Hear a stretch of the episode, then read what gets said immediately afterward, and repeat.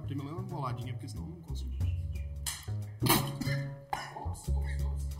Que isso, tava gravando, maravilhoso, velho. Podia começar assim, né?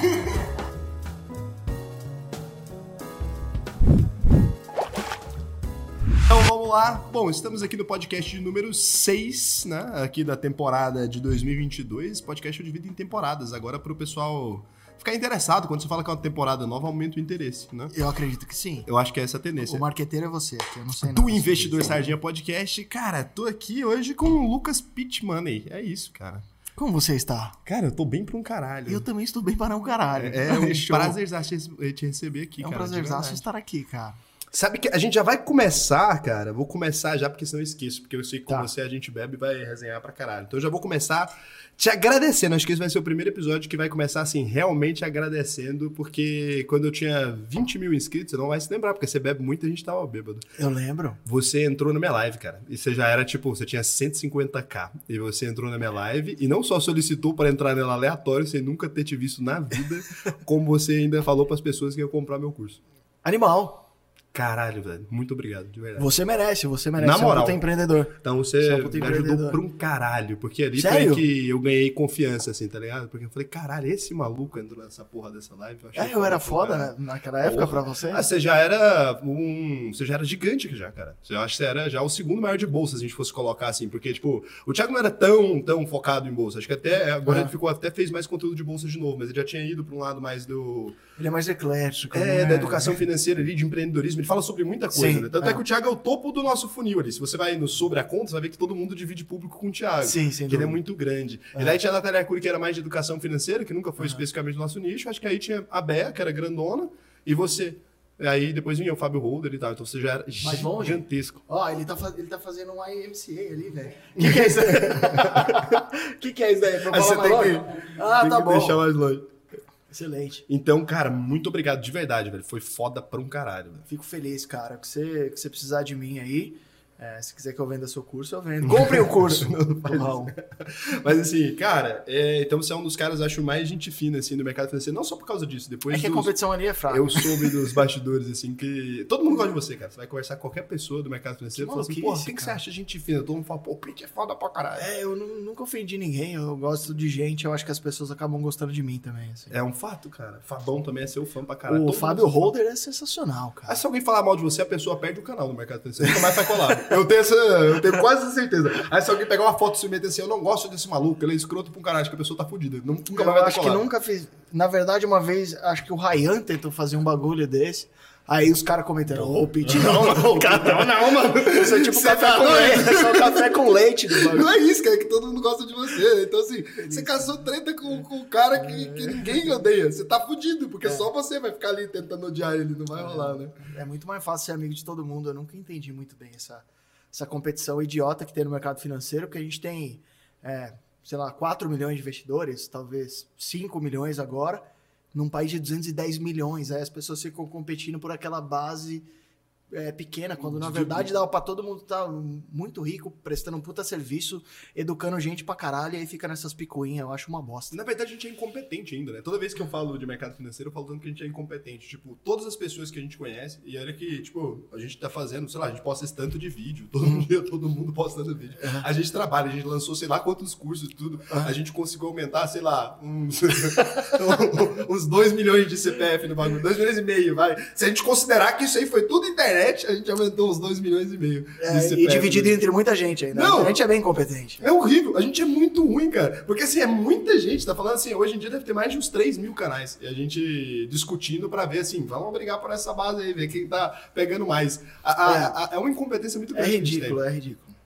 Mas dá pra melhorar. Eu acho que se a gente aproximar a linguagem das pessoas e deixar sempre um pouco mais leve, comer M&M's, Doritos, tomar uma breja e falar de investimento sem muita pompa, assim, eu acho que é, é assim que a gente vai atingir o maior número de pessoas, sem sombra de dúvida. Então, conte sempre comigo, cara. Quando você criou o seu primeiro vídeo, você tava ferradaço, né? Você falou isso uma vez. Cara, eu tava bem fudido.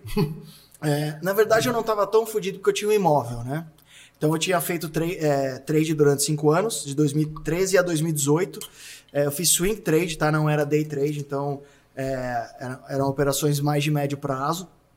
E aí a única coisa que eu consegui montar, é, adquirir, na verdade, foi um imóvel e um carro. Porra, mas, Mas o aí cara eu- que conseguiu adquirir um carro e um imóvel com day trade, você era não, não, com swing trade. Tá, mas você era bom de trade. Eu era bom de trade, mas não de day trade, não sabia. É, inclusive, fiz um, um destaque lá nos meus stories, porque muita gente fala bem de trade ou mal de trade, aí fica aquela dualidade, sendo que ninguém fez aquela porra.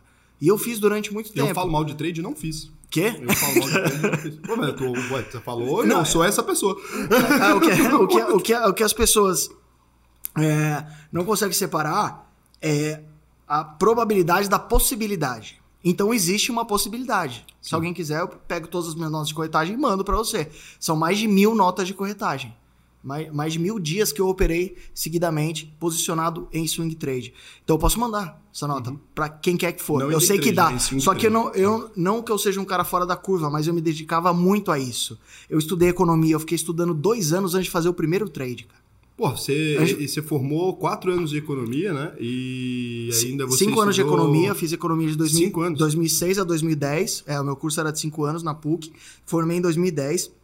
Fiquei 2011 e 2012 estudando trade, fazendo backtest, fazendo análise, estudando pra caralho. Fiz meu primeiro trade no final de 2012. Então hoje, é, o que eu acho que atrapalha é, primeiro, essa publicidade do tipo pague seu croissant fazendo trade no, no restaurante, não é assim. E também é, entender que as pessoas têm habilidades diferentes. Então, eu não era bom com dólar e índice, que é o que as pessoas normalmente operam quando fazem trade. Eu era bom operando contrato de milho, contrato de café, é, contrato de boi, contrato de DI, que são juros. Então, eu fui navegando dentro daquilo que estava na minha competência e os gráficos que funcionaram para mim. Mas em algum momento eu percebi que é, aqueles gráficos já não funcionavam mais para mim e que eu já estava de saco cheio, eu já estava mais de mil pregões operando seguidos, já não tinha mais vida, aquilo me, me consumiu demais. Então assim, é possível? Sim. É provável? É altamente improvável, cara. Tem algumas estatísticas que falam que 5% das pessoas dão certo no trade. Eu acho que é menos. Em eu acho que é uns trade- dois. Em day trade, eu acho que a estatística é menos de 1% dá certo em day trade, mas aí day trade é compreensível, não dá certo também. muito- Aham. O curto espaço, você ter que estopar no fim do dia é muito Aham. complicado. E aí, swing trade, eu acho que não tem um estudo sério, sabia? Não, não sei se tem. É, eu não sei, pra mim foi muito difícil. E, assim, o buy and hold, que é o que a gente fala, é, acho que a filosofia meio que de todo mundo aqui, funciona pra todo mundo. é, e a gente, como fala com muita gente, eu, eu poderia fazer curso de trade, cara, ia estar com mais dinheiro na pessoa física do que eu tô hoje. Mas como eu acho que não funciona pra maior parte das pessoas, eu não vou fazer. É, e mesmo que tenha funcionado financeiramente pra mim, eu acho que quando eu olho o, o total assim da minha vida, fazer um overall, um apanhado, pra mim, para mim chegou uma hora que não fazia mais sentido. É tipo você ser empurrado pra uma mesa de aposta todos os dias. Então tem bons apostadores, tem cara que manja de probabilidade, tem cara que estudou e vai se dar muito bem. Mas é, é um negócio que é, fiquei viciado, tanto que eu operei mais de mil pregões seguidos. É, e pra você sair é meio foda, assim. Pra mim foi uma decisão difícil. Você perguntou do meu primeiro vídeo. O dia que eu liguei lá na corretora, eu falei, ó, zera todas as minhas posições, porque eu vou fazer outra coisa, eu vou fazer um canal de investimentos. Os caras, você tá louco, mano? Você acerta pra caralho, você é bom nisso, você é bom naquilo. Eu falo, cara, mas pra mim já não faz mais sentido, eu quero é, atingir o maior número de pessoas e explicar o que eu sei, né? E eu já vim estudando sobre investimentos de longo prazo há algum tempo. Falei, cara, eu acho que é, quero, quero ajudar é, o meu país, que naquela época não tinha nem um milhão de investidores quando, quando eu fiz o meu primeiro vídeo. E ali, eu, ali como eu tinha um propósito, eu fui muito sangue no zóio, entendeu? Eu tava zoado já do trade, de cabeça. é, e o meu primeiro vídeo foi tipo, mano, é isso que eu quero fazer nessa porra. Tomar vodka e gravar vídeo. Agora eu vou gravar vídeo e tomar vodka, é isso que eu vou fazer. Cara, e é, é muito doido assim. Eu radicalizo contra day trade, na verdade, e eu radicalizo mesmo. E eu sei que não é 100% das pessoas que perdem, e mesmo assim eu insisto falando que é todo mundo que vai perder, porque quando você pega uma posição é, e defende assim com, ah, talvez vai dar certo, Você ainda abre uma margem eu abro pra, margem pro cara, se cair naquilo. fuder. E eu assisti quando eu não era assim. Então eu vi muitas vezes alguém que me seguia e o cara ainda assim ia tentar ali fazer um trade, ia tentar fazer um day trade, porque eu falava, ah, às vezes pode dar certo. No começo do canal eu falava. E aí eu via as pessoas perdendo muito dinheiro. Tem Sim. um, um quadro no meu canal que chama só A Saga de José. Cara, Tu assistiu aquilo ali, a saga de José. Por quê? Porque foi o primeiro cara que mandou um e-mail e contando a história dele, Aham. assim, e tal. É, e aí, assim, é maluco que perdeu moto, carro, casa. Eu perdi um carro, né? Mas você ganhou dele também do Day Trade. Né? Isso aí é. Ele- você não perdeu, tomou de volta, é diferente com o trade ali. Aí, quando eu comecei a fazer essa saga, eu fui vendo que não estava funcionando essa comunicação de falar assim. É tipo assim: você fala, ah, cigarro. Você pode fumar cigarro e não ter câncer. A gente pode falar isso. Aham. É uma estatística real. Você pode, assim, e a- inclusive a maior parte ali das pessoas que Sim. fumam, elas não vão morrer de câncer de pulmão. Não é uma estatística Sim. 100% vai morrer, 90% vai morrer. Então, uma parte das pessoas não vão. O Japão é o país mais longevo do mundo e fuma pra um caralho. Agora, eu vou ficar falando isso pras pessoas? cara? É, não pode. É, é, entendeu? Eu Entendi. comecei a ver que eu tinha uma responsabilidade de agressivar com aquela merda. Sim. É lógico que eu sei. Só que aí o cara que é profissional, ele olha pra aquilo ali, inclusive, eles ignoram. Foda-se, ele tá sabendo que tá dia. Ele Sim, ignora aquilo é, ali. E o eu maluco acho- que ia fazer merda, ele acredita. E eu acho muito louco isso, porque o trade, na verdade, ele é um jogo de soma zero, né? Então, se eu compro um contrato de dólar e você vende pra mim esse contrato de dólar, se o dólar subir, eu ganho e você perde. Você me transfere dinheiro. Então, ele é um jogo de soma zero. Então, eu nunca entendi gente que vende curso de trade. Nu- Nunca entendi. É, e eu tenho vários amigos que já fizeram curso de trade. Não faz sentido, porque se eu sei ganhar mais dinheiro do que perder, pra que, que eu vou ensinar o outro? Sendo que eu preciso do dinheiro do outro já que eu sou melhor que ele. Eu nunca vendi curso de trade e nunca vou vender, porque simplesmente não faz sentido. Eu era bom naquilo, só que eu precisava ter alguém pior do que eu pra, me pa- pra pagar minhas contas. Então, E alguém que opera de maneira diferente, né? é, e alguém que opera de uma, que, que tem uma Que tem outra tendência, um outro viés pra É, você poder exatamente. ganhar dinheiro em cima dele. Então, é, tem muita coisa. É um universo bem cinzento, assim. Uhum. Mas eu acho que se abrir brechas pra falar aqui. Ah, olha aqui o meu Porsche azul que eu comprei fazendo trade. Tá vendo? Essa daqui é a minha garagem de carro, não sei o que lá. Hoje eu até mostro algumas coisas que eu tenho, mas é pra falar, mano, trabalhei igual um doido, montei uma empresa, emprego 40 pessoas, é, trabalhei igual um doido e, e funcionou pra mim. Agora, o que eu odeio é a- a vender facilidade das coisas. Pô, você é empresário também, você sabe Mas que é foda. Tem dia, tem dia que não, não dorme, é, tem dia que você quer jogar tudo pro alto e fala, foda-se, eu vou viver da minha arte, que é fazer miçangas. tem, tem vezes que eu falo, falo, mano, eu não aguento, eu vou, eu vou mudar pra longe, eu vou ficar tocando meu- minha viola lá com o dinheiro que eu tenho. Mas você falou de responsabilidade. Hoje eu tenho uma responsabilidade gigante com os meus funcionários, por exemplo. Tem um monte de analista lá, tem gente do atendimento, tem gente do. tem programador. Então, cara, a hora que você olha toda a estrutura que é, gira em torno de você, é uma responsabilidade, mas é muito da hora. cara. Eu acho muito legal chegar no escritório e ver que é, tudo bem. Dá, você dá uma freada na cueca e você fala, mano, as pessoas dependem de mim, então eu não posso dar uma, uma vacilada no, no meu trampo. Mas por outro lado, você saber que você está ajudando pessoas, é, famílias de pessoas, óbvio que elas estão trabalhando também, estão te devolvendo em forma de trabalho. Mas eu acho muito mais legal, porque é ganha-ganha. O meu funcionário me ajuda, é, a minha empresa ganha mais dinheiro, eu contrato mais gente, é, eu dou um bônus, eu ajudo pessoas. Então, acho que assim, o empreendedorismo e o investimento não são soma zero. Um jogo de soma zero. Não precisa um perder para outro ganhar. O trade é um jogo de soma zero. É você ir é, jogar poker, por exemplo. Tem melhores jogadores e tem jo- piores jogadores. Mas ainda, é, ainda tem o lance do jogo. Ainda tem o lance da aposta. É uma aposta, porque para um ganhar, você tem que perder. Empreendedorismo não, porque você consegue gerar valor através do trabalho das pessoas, e investimento também não, porque as empresas que a gente investe, ou os fundos imobiliários que a gente investe, tem um imóvel por trás, tem uma empresa por trás que emprega a gente, que faz a economia girar. Então, por isso que eu decidi sair do trade e, e falar de investimento e ser empreendedor. Você nem perguntou isso, eu tô falando Cara, não, mas faz muito sentido Bota essa um uísque aí pra visão sua, né? Porque assim, cara, é, quando a gente vai pro day trade ali, Hum. literalmente, ou pro trade de forma geral, a- aquele cara, por mais que você tenha um dia, né, que você vira assim e fala, porra, hoje eu meti o louco, fiz, sei lá, é, 300 pau no dia aqui, ganhei Hum. 300 mil reais, porque você fez um, um trade do caralho ali e ganhou uma grana fodida.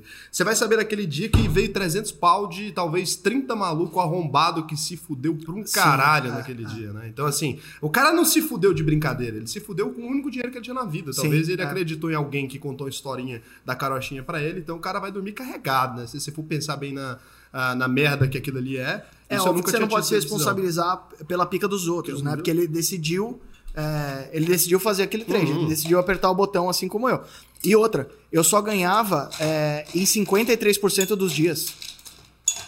Mas Eu, é- não, eu, eu ganhava só em 53% dos isso era dias. muito bom, cara. Porque É, então, 53% dos muita dias- gente fala, porra, e aí, perdi os, 40, e- os outros 47? Sim, perdia 47% dos dias. Então, devia ter do outro lado gente que falava, porra, fudi alguém também.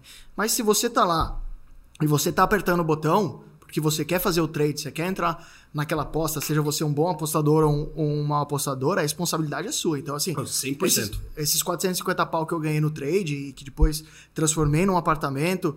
É, no começo era um apartamento e um carro. 450 pau com 450 pau. Mostrei minha planilha ontem nos meus stories e é, criei um destaque no meu Instagram, que é Lucas Pitt, depois vocês sigam lá. Criei um destaque chamado Trade, que eu mostrei as planilhas que eu usava para controlar os meus trades e mostrei o saldo, é, e tem mês Em a mês ali. tempo? Então, aí que tá o, o- negócio, em cinco anos. De- não, não é tanto assim. É uma merda. Não é tanto assim. Se você Exatamente. tivesse que estudado dá- sete anos pra virar pipoqueiro, eu tenho certeza que tinha feito mais grana com isso. Ué, tô falando sério. Cinco Não, anos, não. pipoca. Eu, é, eu não sei, é que tem pipoqueiro Porra. foda, né? Então, mas isso que eu tô falando, mas, mas o cara que estudou sete anos pra virar pipoqueiro, porra. Então, assim, tamo lá, jogar na conta aqui. Uhum. Faz a conta, são 450 60 mil. meses. É, 60 meses. Cara, 7.500 reais por mês ali. Exatamente. Ah, e teve por um dia. dia. 30, 250 reais. Maluco vendendo pipoca, te juro. É isso que eu tô Pipoca, falando. Pipoca massa. E aí, quando eu percebi que eu, que eu tava fazendo errado, porque tinha dia que eu ganhava 80 pau. Só que aí veio o Joesley Day, em que eu perdi 150 mil reais em um minuto.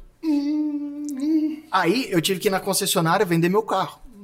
E aí o cara olhou pro meu carro e falou: Pra quanto você quer vender? Eu falei: Hoje, querido, que eu tenho que pagar amanhã. Aí ele colocou um deságio de 25% no meu carro. Desconto de 25% no meu carro. Então, um carro de 100 pau, sei lá quanto que valia. O cara pagou 75. Nossa, cara. Falou tchau e benção. E eu tive que usar esses 75 para pagar é, aquela, aquela grana que eu tinha perdido, porque o meu dinheiro estava alocado em margem de garantia. Cara, depois eu tinha quase 30 anos, eu acho. Mano, eu tive que ligar, ligar pro meu pai. Eu já não dependia do meu pai desde, desde os 23 anos, porque eu sou músico também. Então eu tocava na, tocava na night, tocava pra dupla sertaneja, banda de metal. O lugar que você gosta de só carreira confiável. É, músico, músico e trader. As carreiras mais estáveis do Você Brasil. sabia? Você tá no Tinder. Você cai ali, você é uma mocinha. Porra, esse cara aqui, pai, eu vou te apresentar. Músico e trader. E, e, cara, era uma vida bem intensa, assim, pra ser sincero. E aí, depois que eu perdi esses 150 pau, eu liguei pro cara da corretora, falei, cara, preciso de mais margem, vou pagar essa, essa grana, vou, vou levantar essa grana até amanhã, já tinha uma grana da corretora. Ele, ele me emprestou dinheiro da corretora, chama carta de fiança. A corretora me deu uma carta de fiança me emprestando dinheiro a custo zero. Só que aí, pra mim mesmo e pro meu pai, falei, pai, não aguento mais essa porra. É, eu, assim que eu recuperar 150 pau, eu vou sair fora e eu vou fazer o que eu gosto, mano. Que é li- ligar uma câmera, ensinar pessoas, estar aqui trocando ideia, tomando um uísque. Cara, isso é o que eu sempre sonhei pra minha vida, velho. Ser empresário. Falei, eu vou nessa. Meu pai falou, putz, tá te fazendo mal mesmo. Tô te vendo que você, Tá você acabado. virou uma outra pessoa, você tá acabado. É, faz isso daí e manda pau. Aí eu demorei quase um ano pra recuperar esses 150 pau. É, o Joesley Day foi em maio. Não, na verdade, menos de um, menos de um ano. Maio de 2017 foi o Joesley Day que eu perdi 150 pau. Aí no dia seguinte eu prometi pra mim mesmo, quando eu recuperasse aquela grana, eu ia parar de fazer swing trade. Foi no dia 20 de março de 2018, de manhã, a hora que eu vi que bateu a conta de 150 pau, liguei na corretora, falei, zera tudo, transfere meu dinheiro que sobrou pra cá. E o cara falou, o cara da corretora que virou meu parceiraço, falou, mano, e aí, o que você vai fazer? Eu falei, ah, montar um canal no YouTube. aí ele falou, É só você carreira músico day, mesmo." músico day trader, agora YouTube? Não, você, você quase não gosta de risco. Você não gosta de risco. Hum, Quase nada, né? Cara, que absurdo. Realmente, olhando sua biografia, assim, é a gente olha. maluquice, Não, não, não, não tinha a menor chance dessa porra funcionar. Sério mesmo, você não deve ser tinha. muito foda mesmo. Porque assim, não, não tem Eu sou resiliente com os bagulhos. Cara, isso é foda. Porque assim, você imaginar, você inventa de fazer trade. Aí beleza. O maluco inventou de fazer trade, deu certo, cara. Seu saldo com trade é extremamente positivo. Um Sim. apartamento. Sim. Então, assim, não é que você perdeu um, porque o saldo com trade positivo, se você tivesse perdido só um apartamento, eu já consideraria que, pô, um trader que mandou bem. Agora, você ganhou um apartamento no trade, ganhou ali trampando por um caralho, cinco anos. Aí você vai, é músico ainda, e a música funcionava pra você também, né? Porque dava aquela. É, era bem pouco assim que eu ganhava, mas me fazia muito bem, porque no fim de semana, que era quando a bolsa não abria, eu conseguia ir, ir tocar e fazer show. E era naquela época que. Quase não que pode a- trabalhar também, né? Que as bandas. Não, eu odeio ficar parado. Eu, é, não, descansa. odeio descansar, é um negócio que eu sou totalmente contra já. Quando eu morrer, eu já vou dar uma bela descansada, então tô- sou contra. Sou totalmente contra É, descanso. e aí, de fim de semana, eu fazia vários shows. Eu tive uma banda, foi a banda Mesh, que estourou aqui em São Paulo. A gente tinha show todo fim de semana. E eu gostava da- um pouco daquele, daquela muvuca, porque me fazia minimamente sair da, do universo da Bolsa de Valores. assim. Então, pra mim, a música foi muito, foi muito boa. Não do ponto de vista financeiro, ganhava, sei lá, 800 reais por mês tocando. E mas por outro lado foi foi importante pra mim até mesmo para eu é, me acostumar a lidar com câmera, falar com gente, dar entrevista. Eu acho que a, a música eu consegui extrair boas co- eh, coisas boas que não foram dinheiro, mas eu consegui aprender muito assim, tendo banda e passando perrengue. E eu era baterista ainda. Tinha que levar batera, tinha que montar batera. Nossa, mó bosta, velho. Então assim, é, hoje eu acho que eu tô no melhor momento da minha vida de estar mais bem estruturado, né? Tenho um filho agora também, não posso meter o louco. Já tô com reserva de emergência, olha aí. Já tá com reserva de emergência. Eu falava o tempo Tesouro todo falando direto. merda de reserva Eu de tenho, emergência. dire... eu tenho dinheiro no Tesouro Direto. Finalmente, chegamos Tesouro Selic, meu Deus. É, é um amadurecimento agora. O que uma criança não faz Uma com- criança. com Chama pai. Tommy, né? É. Uhum. Porra. E. Cara, uh, o- você me fez esquecer de uma pergunta muito importante aqui agora. Eu não vou Eu fazer outra, nós vamos ficar em silêncio até eu lembrar dela agora. Tá bom. É sério. Hum. Porque eu não posso esquecer disso. Ah, você ainda faz um som na real, cara. Eu vi já umas duas músicas. Eu suas. faço, cara. Eu tento lançar pelo menos uma música por semestre, assim. Porque eu toco um pouco de cada instrumento, né? Baterista, eu já fui baterista profissional. Mas eu sei arranhar uma guitarra, uma viola, sei cantar minimamente afinado. Inclusive, eu vou gravar um som amanhã com o meu brother, que é o Dracon, que é um cara bem estourado, assim, na música também. Milhões de seguidores. E ele é um cara que já teve banda comigo. Ele falou: Não, você vai, continua com essa porra de bolsa aí que você ficou muito louco. É, e eu vou seguir carreira solo. Ele seguiu carreira solo e decolou. Caralho. E... Acho que eu era âncora. não era âncora. Mas você canta, tem uma música sua que eu vi que é, chama Burnout. É animal essa música. É legal essa música, né? Uhum. Eu, eu gosto de compor, cara. Eu acho que é uma puta válvula de escape. Assim, eu não sou muito bom com terapia. Já tentei fazer algumas vezes. É, não funcionou.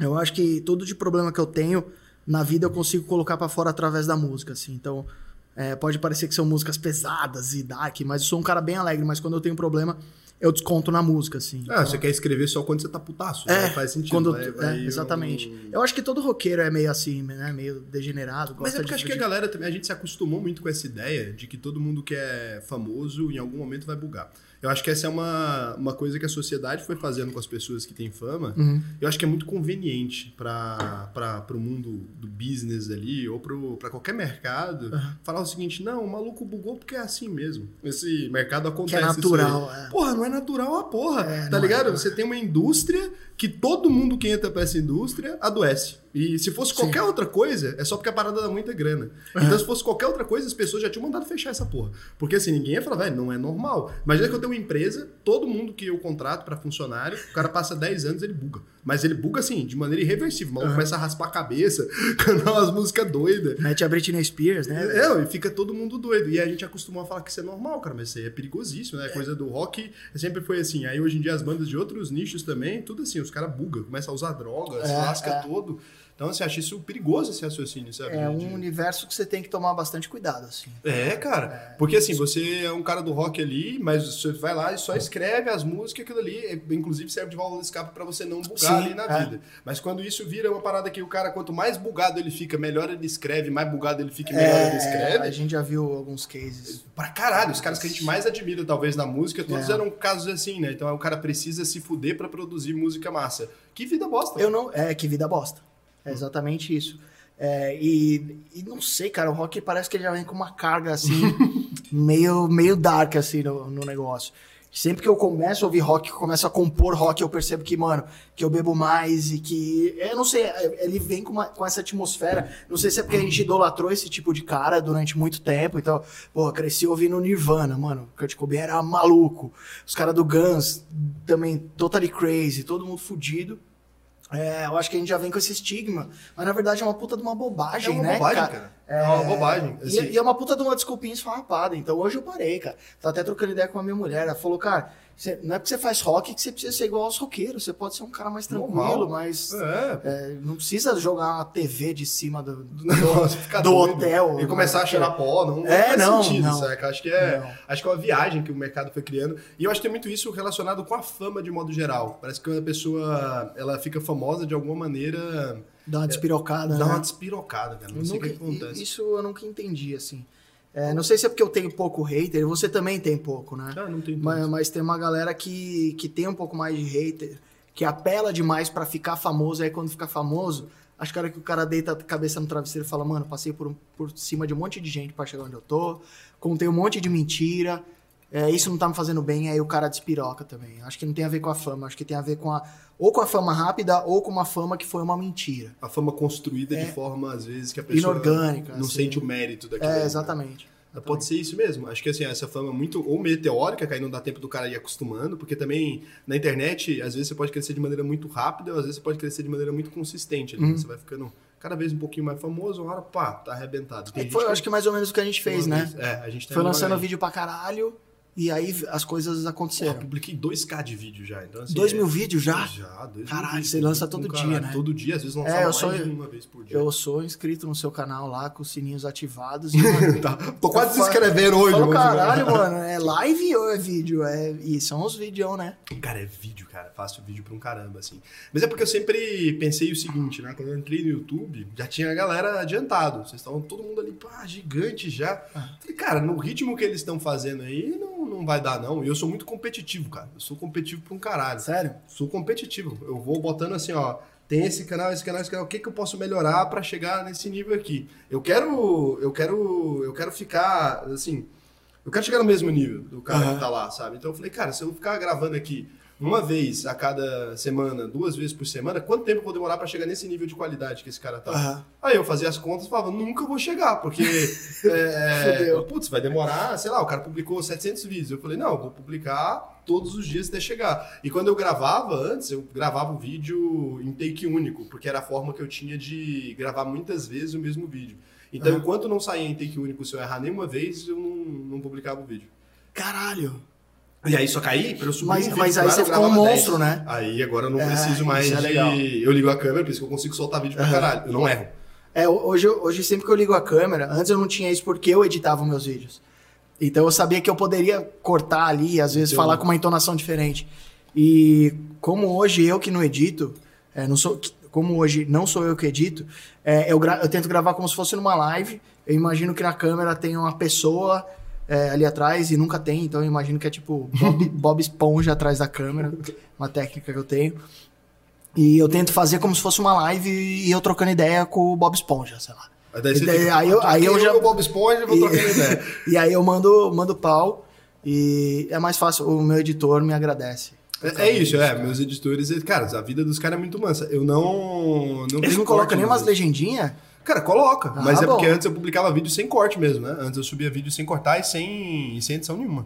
Caralho. Então eu fazia vídeo sem nenhuma edição. Então eu fazia vídeo direto. Aí eu fui acostumando a não errar. Uhum. Mas essa foi a única forma que eu encontrei de falar assim, putz, se eu não, não conseguir fazer isso aqui. De escalar o número de vídeos, né? Uhum. Porque eu pensava, cara, se eu for demorar o tempo que esse cara demorou pra chegar no mesmo lugar, vai demorar demais. Então eu pensava, eu tenho que gravar 10 vezes mais, e aí era isso. Se eu gravava de novo, tinha que começar de novo, começar de novo, começar de novo. Eu tenho vídeo, cara, que eu fiz assim, sei lá, do começo do canal, que eu fiz 25 vezes o mesmo vídeo, que às vezes eu errava a última frase, em vez de me Nossa, que cortar, eu filha da putagem. Eu, É, é eu bom- me é bom torturei você- loucamente, assim. Mas aí chegou num ponto também que começou a ficar muito legal as lives. Porque aí quando eu fazia live, a galera pirava, porque o povo achava antes que eu fazia vídeo, tipo, lendo o roteiro, alguma Teleprompter, merda, né? teleprompter. Aí quando a galera via que, tipo assim, eu podia falar sobre qualquer assunto infinito, assim, ó, que o povo ia jogando a- o sticker ah, das empresas e eu ia comentando, né, loucamente, assim. Então eu fazia live e aí o povo ficava, ah, isso ajudou pra um caralho. É, eu acho que se colocar desafios assim, é, te, torna, te torna melhor, né? Então, Ou te surta, talvez é isso que manda a galera. surta, mas é- talvez é isso que manda a galera Mas aí você toma um uísque e esquece que você é, que você é surtado. Talvez é isso que deve mandar a galera pro rap, a gente Uhum. não tá sabendo. É o maluco tentando compor a música e falando, pô, só vou de primeira. Se eu Mano. compor a música e tiver que levar três vezes, eu jogo fora. Mano, mas tem uma galera que é assim, que entra numas noias de querer gravar música num take só. E tem gente que é tão bom que consegue, velho. Ou às vezes o cara fica tentando essa porra até conseguir, né? Mas aí é o surto louco. É. E você cresceu rápido, né? Porque no começo ali, você ganhou destaque rápido, não? Não, velho. Nem fudeu. Cara, eu fui monetizar o meu canal depois de 10 meses de canal. Caralho, é Já fácil a vida dos outros, né? A gente vai lá só o que tá dando certo, fica bom. Aquela pimentinha no toba alheio. É, maravilha. não, não sou eu que tô me fudendo 10 meses. Uma- um tabasco no, no ânus aqui. É, dos outros. Eu não me fudi porra nenhuma, né? É fácil, foi rapidinho pra mim. Não, cara, pra mim, foi, pra mim demorou, na verdade.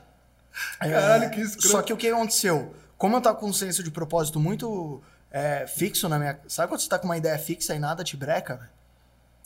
Quando eu fiz 10. É, pra monetizar no YouTube, não sei se a galera sabe, você tem que ter 400 horas assistidas. e ma- 400 mil horas. 400 mil horas assistidas, sei lá. 400 E- horas seria bom, hein? É. rapidinho. E, e mais de mil inscritos. E eu demorei muito porque eu fazia vídeo muito curto. Então os mil inscritos eu consegui relativamente rápido. Só que eu fazia vídeo de 3 minutos, de 4 minutos. Então as horas. E na- naquela época não era muito comum se fazer live, né? Que é onde você consegue ganhar é, watch time hoje se você precisar. É, então eu demorei muito. Só que qual a vantagem, cara? Não tem como. O trabalho ele, ele devolve pra você. É, o payoff do trabalho é foda. Aí a hora que eu monetizei, eu acho que o YouTube falou, mano, que porra é essa? O maluco já tem 100 vídeos gravados. A hora que eu monetizei, a galera começou a, mone- a- maratonar o meu canal, porque gostava de mim. Eu acho que o YouTube começou a gostar de mim também. por- porque o YouTube ganha, sei lá, 45% da receita do canal, alguma coisa assim. E os outros 55% ficam com o criador de conteúdo. E eu acho que começou a ter tanto view depois que o YouTube começou a me relacionar no lado do canal do Primo Rico, do lado da Nath Arcuri. E eu já tinha uma bagagem tão grande que aí, aí foi rápido. Depois que eu monetizei, foi rápido. Mas, de fato, foram 10 meses assim que era vídeo quase todo dia e, e eu falava, caralho, não vai dar certo, eu não consigo ganhar um puto com essa porra. Será que eu vou fazer outra coisa? E o tempo passando, meu dinheiro acabando. E, e aí, depois que monetizou, bombou. Aí, monetizou, deu uma bombada em views, o, o Primo Rico mandou um direct. Falou, mano, você não é normal, mas você é bom. Você é bom.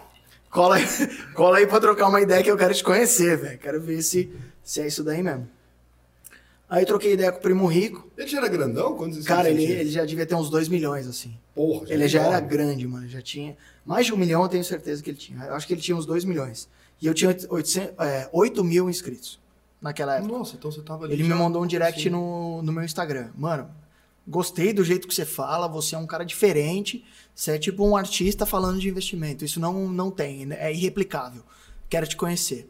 Aí cheguei conversa, é, conhecer o, o Primo Rico, aí ele marcou um, um café da manhã. Aí eu cheguei lá e pedi uma Heineken.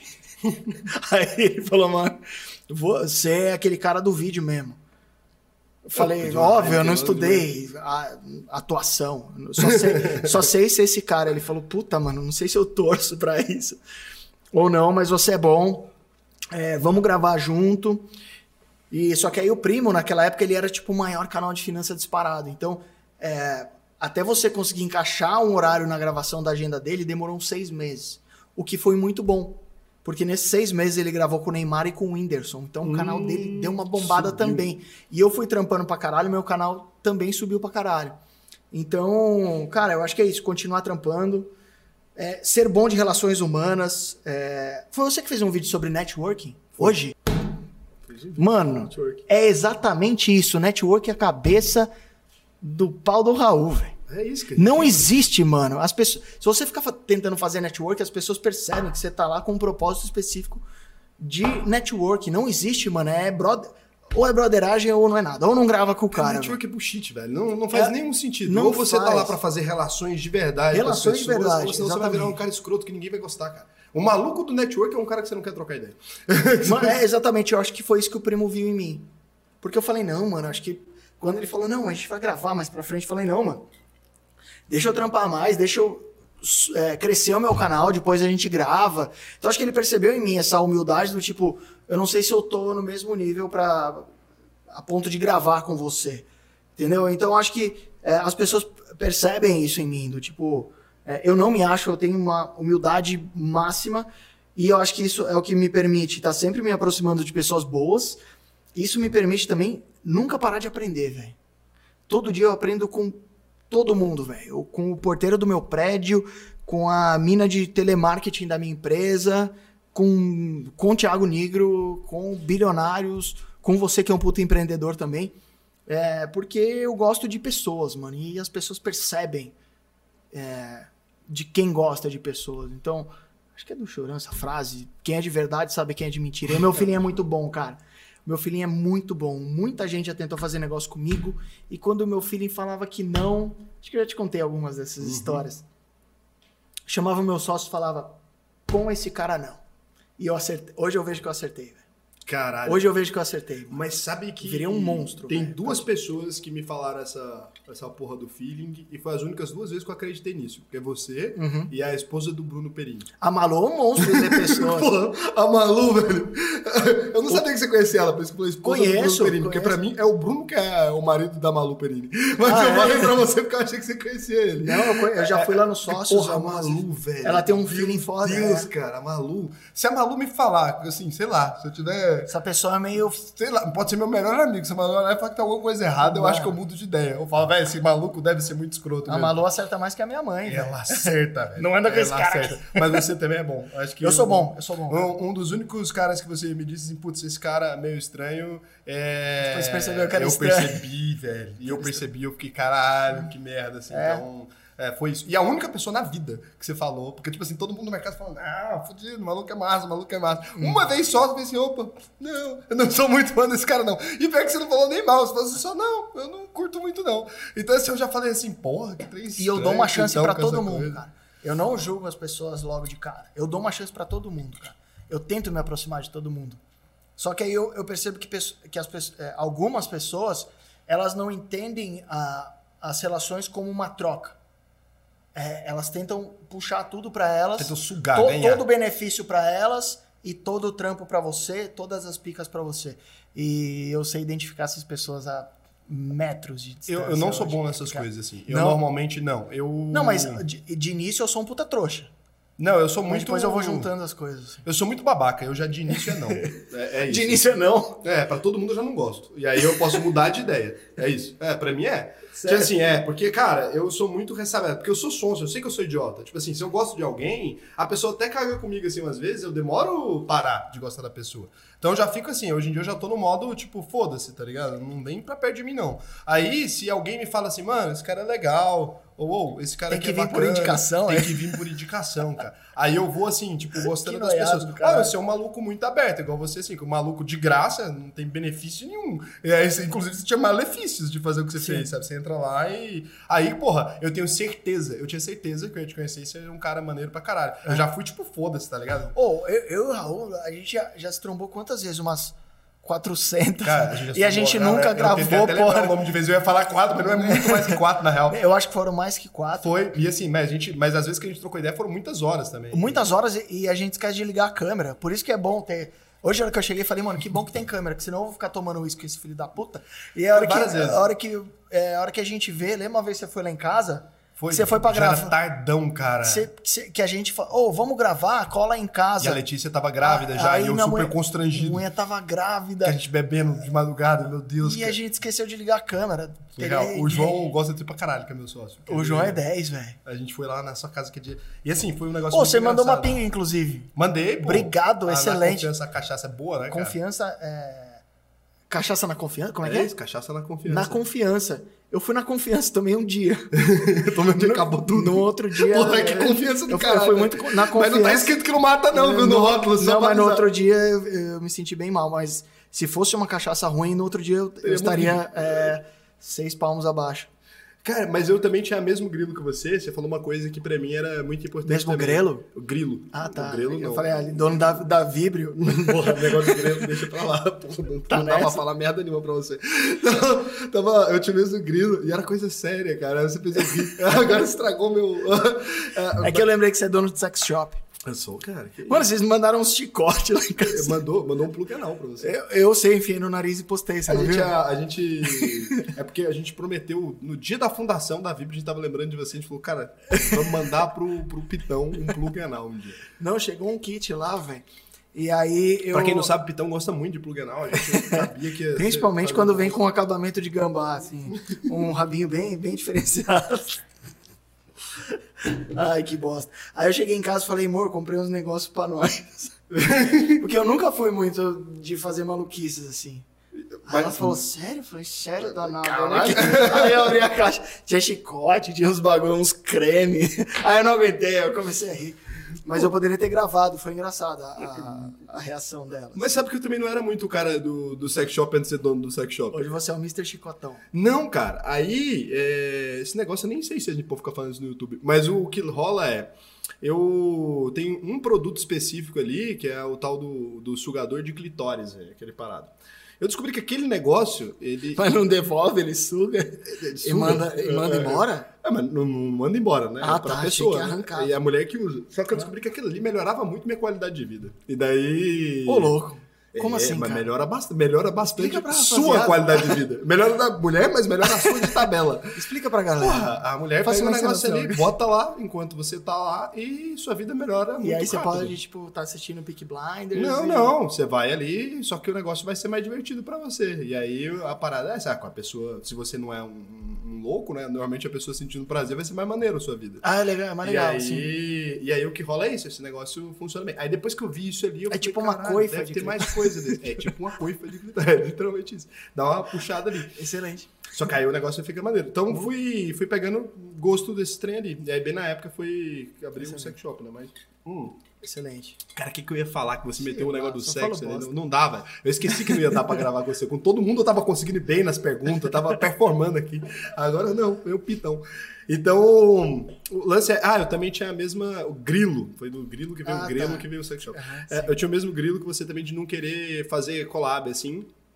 Quando eu era pequeno, porque eu ficava, pô, vai parecer. As mesmas quando as pessoas me chamavam, eu ficava meio constrangido assim, pô, sabe, eu não quero pegar a audiência dos outros ali. Eu É. queria fazer meu negócio e tal. E aí eu só aceitei. Você pode ver que no meu canal tem uma collab só na vida, que é com o Fabrício Guirato, que, que é, porque ele me chamou quando Do eu era bem milhão. pequenininho também. Aham. E daí, e ele já era bem maior também, ele foi lá e fez comigo quando eu era bem menor. E aí depois disso eu nunca mais fiz collab com ninguém. Você pode ver o canal inteiro, não tem collab nenhuma, até hoje não existe.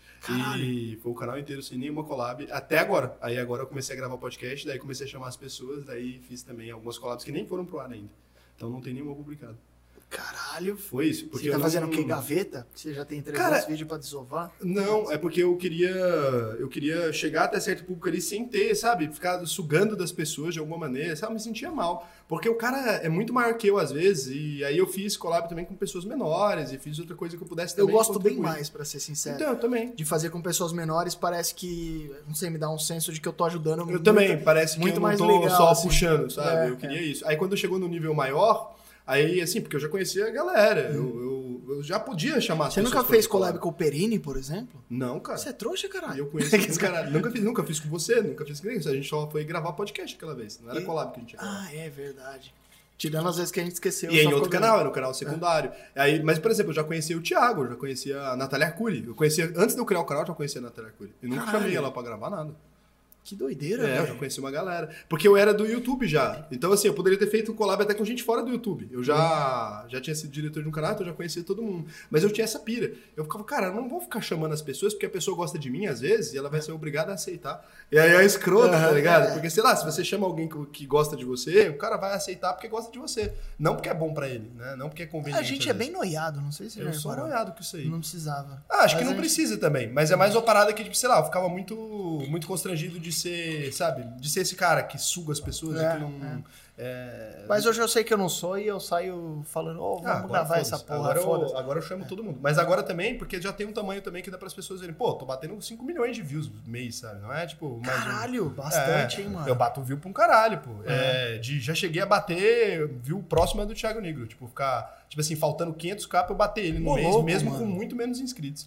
E antes dos Caralho. shorts, que agora tem shorts, dá pra bater. É Quando era view normal, cheguei bem perto de bater. Claro, ele publicando dois vídeos por semana, eu publicando todo dia. Mas, Aham. pô, em views a gente chegou bem perto. Então, assim, aí eu pensei e falei, caralho, já tenho pra agregar pras pessoas, sabe? Já dá pra, Uhum. já dá pra fazer uma collab sem ser aproveitador, assim. E vídeo que você acha que, putz, mudou, assim, o jogo do canal? E por que que esse vídeo deu certo, você acha? Cara, foi esse vídeo que eu é, explico como que eu perdi 150 mil reais em um minuto. Eu Sério? mostrei, eu mostrei minha nota de corretagem lá, 150 mil com um D na frente, o D é de débito. E contei é, de, novamente minha experiência com o trader, sem, é, sem clubismo, né? As pessoas elas tendem a, a tomar uma posição é, sem ver o outro lado. Então, quando eu mostrei essa nota de essa nota de corretagem de 150 mil negativo, para mim foi muito bom, porque ali eu, ali eu perdi, ali eu, 150 não, mas ali quando eu gravei aquele vídeo, porque foi um dia muito difícil para mim, o dia que eu perdi os 150 mil. É, cara, me deu uma arritmia, eu achei que ia morrer. Aí minha mulher começou a me abanar, falando, não, vai dar tudo certo, mas você precisa fazer o que você gosta tal. E eu fui fazer o que eu gostava e eu me senti preparado de fato para mostrar aquele erro. E, cara, é incrível, porque a- as pessoas, quando elas vão falar de investimento, muitas, gen- é, muitas pessoas. Não, não você. Você não. Você, você mostra os erros, você mostra as dificuldades.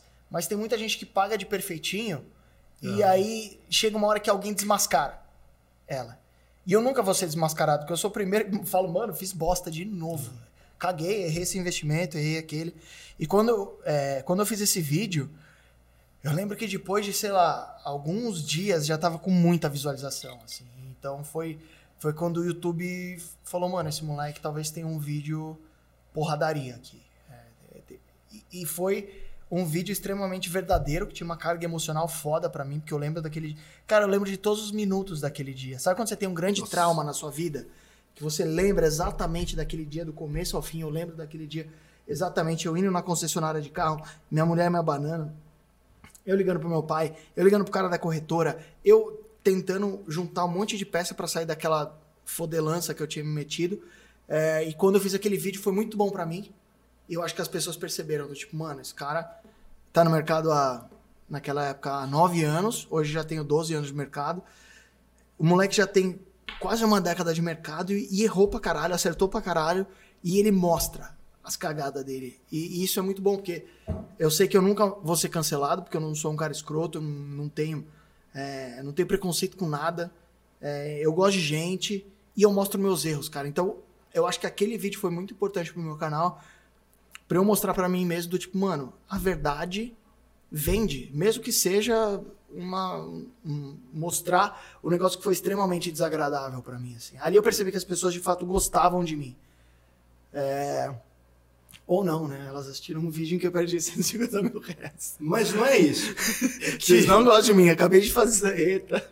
Mas é que quando a gente vê, sei lá, uma pessoa. É, é sobre credibilidade isso. Quando Uhum. você vê alguém que chega em você, imagina se chega aqui alguém agora nessa sala, e daí a pessoa vai sentar com a gente aqui pra trocar uma ideia. Daí o cara já chega assim, fala assim: opa, prazer. Aí o cara vira pra você e fala assim: é que eu sou um cara muito honesto, é que eu sou evangélico, é que eu sou casado, é que eu tenho três filhos. Você fica assim, cara, mas quem te chamou de desonesto, né? Pra você já chegar. Ah, o tipo, cara que chega se explicando. já chega assim, cara, mas você não tem nada de errado. Tipo assim, tá tudo bem, a gente nem achou que você era bandido, né? Você, você tá só sentando na mesa.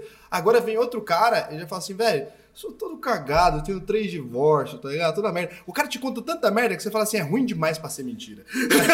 Sim. E aí aquele é o cara que você mais confia. Porque aí, se É ao isso. mesmo tempo ele virar pra você e falar assim, porra, é que eu sou um cara bacana e tal, só que eu faço merda pra um caralho. Você fala, pô, o cara deve ser um cara bacana mesmo, porque tanto de merda que ele contou, É, sabe? é. E, e o cara chegar e contar aberto. Eu então- acho que gera uma, uma proximidade, porque senão, ainda mais, porque investimento funciona assim.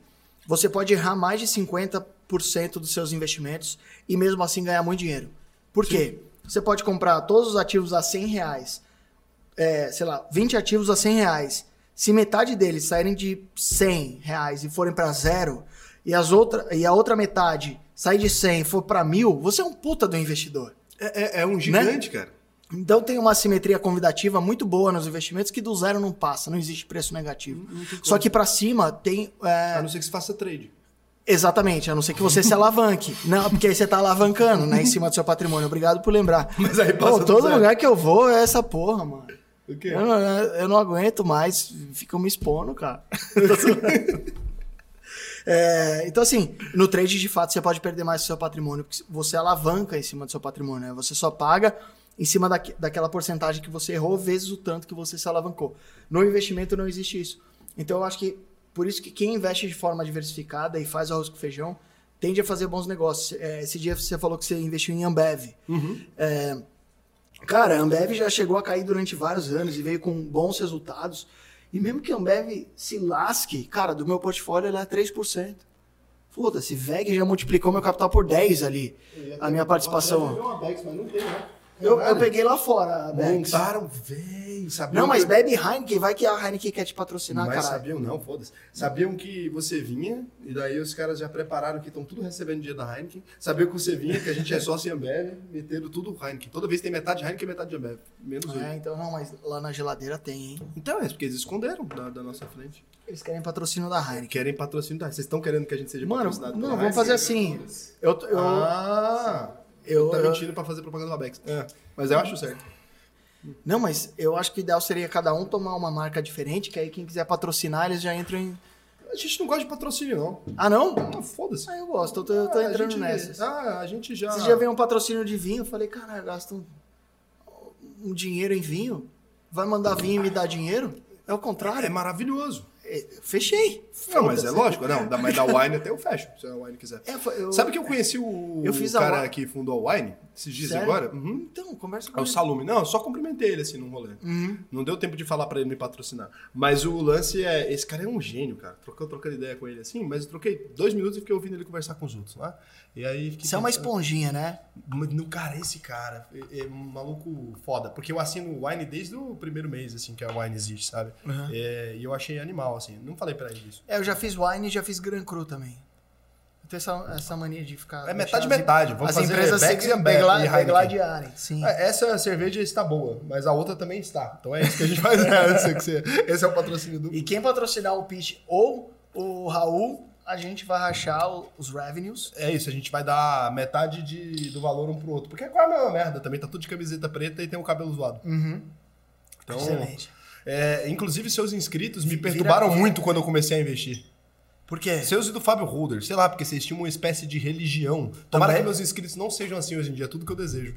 Que eles não atrapalhem a vida dos outros. Seus inscritos do Fábio Holder, tudo que você fazia, os caras falavam, tá parecendo o Pit Money. Eu falei, cara, eu sempre bebi, não tô parecendo o Pit Money, eu bebo. Sabe, sabe, o alcoolismo no mundo é uma coisa que existe, sabe? Tipo, não é invenção do Pit ter problema com álcool, é nossa. Não, Aí na minha faz parte. família é, É, todo gerações. mundo. É, Não, na minha família, gerações. Todo mundo bebe todo dia. Aí, só de você beber, você tinha patenteado o álcool, aparentemente.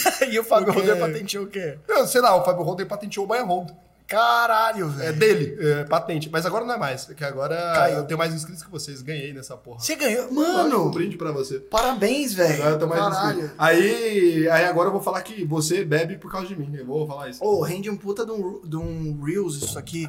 Chupa pet money, te passei, vai, meu Deixa eu filho. pedir uma- Aí eu, finge que eu choro. Vai, Ah, porra, nem fudeu. Dá bastante engajamento tipo de É, eu vou, vou agora. É por isso que eu quis. É o único patrocínio que eu aceitei depois que o canal era grande foi da Inside. É, eu queria te agradecer. De verdade, tô falando sério. Sério? Sério, mandei um preço ridículo, acredite. Eu mandei um preço menos da, da metade do que eu cobraria. que Muito animal, menos mano. da metade, na real, do que eu cobraria. animal. Porque eu queria te agradecer. É, Esse era um produto que eu queria divulgar. Eu Não, confio é, pra é um caralho em você, eu confio pra caralho na plataforma de vocês. Eu conheci seus sócios, eu peguei, olhei e falei, caralho, esse maluco não é só o cara foda que entrou na minha live, ele é um cara foda que montou uma empresa foda. Então, É, eu queria. eu O dia que eu fui lá na Inside, eu queria.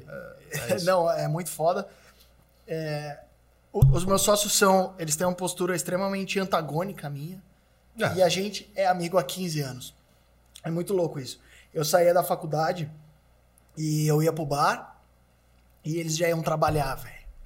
Só que eu ficava no bar, mano, e aí eu dava aula pra todo mundo. Eu virava pinga. Então eu sempre fui o cara mais carismático que gosta muito de gente e eles sempre foram os caras extremamente low profile. Eles não têm Instagram, por exemplo. Só que eles são caras que trampam 15 horas por dia desde quando a gente entrou na faculdade. Eu entrei na faculdade com 17 anos, eles já tinham 19. É, e eles trampam freneticamente desde sempre. Eu falei, cara, qual a chance de, é, de eu conhecer caras que são extremamente bons na operação, em tocar a empresa no dia a dia, e eles, eles fizeram a mesma pergunta: qual a chance da gente ter um amigo extremamente carismático, sendo que a gente é extremamente low profile? A gente sentou e falou, e falou mano, eu acho que aqui nessa mesa tem um puta de um business um pra porrar, porque a gente é extremamente complementar e a gente nunca brigou, a gente nunca apontou o dedo na cara do outro e eles me falaram, ah, você é um bêbado de merda, e eu falo, você é um workaholic de bosta. Nunca, velho. 15 anos de, de amizade, tem, tem é, diferenças de opinião, mas sempre com muito respeito. Ali nunca faltou respeito, velho, porque é brotheragem acima de tudo. Se a gente sente que em algum, é, em alguma diferença de opinião, que um vai acabar brigando com o outro, os outros dois, que a gente é em quatro, interfere. já interfere e fala, mano, isso aqui não vai dar São coisa quatro? boa. Peraí, pô. A gente é em tem quatro. os gêmeos, tem você. Eu, eu, os gêmeos e o Alan. Ah, o Alan, mas o Alan vem depois. O Alan veio depois, veio do Bradesco. Ah. A gente ah. queria um cara que já tinha então, trampado numa, institui já numa instituição motherfucker, mas ele fez economia também. É, e é um cara que é amigo de infância dos meus sócios. Cara, eu acho que o tempo ele é maravilhoso porque ele mostra quem é quem. Então, eu lembro que tinha um cara muito foda na faculdade, que eu gostava demais e que fez os primeiros anos de faculdade com a gente. E que ele não foi não foi é, não passou no teste do tempo, cara.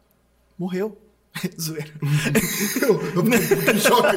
eu ia falar, essa piada não é boa. Não. Eu ia cortar pra você. Não, não, não morreu, cara. Só queria é, é, brincar. Só de... queria fazer drama. Ele. Bom, ele entrou numa noia de usar droga e fumar uns bagulho estranho. Ele era um gênio, cara. Matemática financeira, matemática, matemática mesmo que você tem na faculdade, cara. Mano, ele, é um, ele era um monstro. Ele começou a enveredar é, por caminhos extremamente errados. Começou a ir em festa todo dia, usar alucinógenos. E ele só não conseguiu sobreviver. Ele sobreviveu, né, enquanto pessoa, aos cinco anos de faculdade. E a PUC é bem difícil de você sobreviver com, é, com saúde ali, porque só tem maluco. É, e eu e os meus sócios acho que foram a gente foi os únicos que saíram da faculdade, tipo, mano, beleza, a gente se formou, vamos trampar igual uns malucos. Poucas pessoas saíram com essa faca nos dentes. E a gente se identificou ali em 2010, que foi quando a gente se formou. A gente já sabia que a gente ia ter um business é, em algum momento. O meu grupo, que tem hoje os quatro sócios na Inside, é um grupo de 2013, velho. O Alan também era desse lugar, então? Era desse, era, era desse grupo. Ele estudou na PUC também. E era um outro cara que a gente. Você é roda até nos sócios. Sou, velho. Sou, porque. tá tá tem... rodando sócio desde 2010. Cara, tem coisa que só vem com, com o tempo, mano. Então, assim.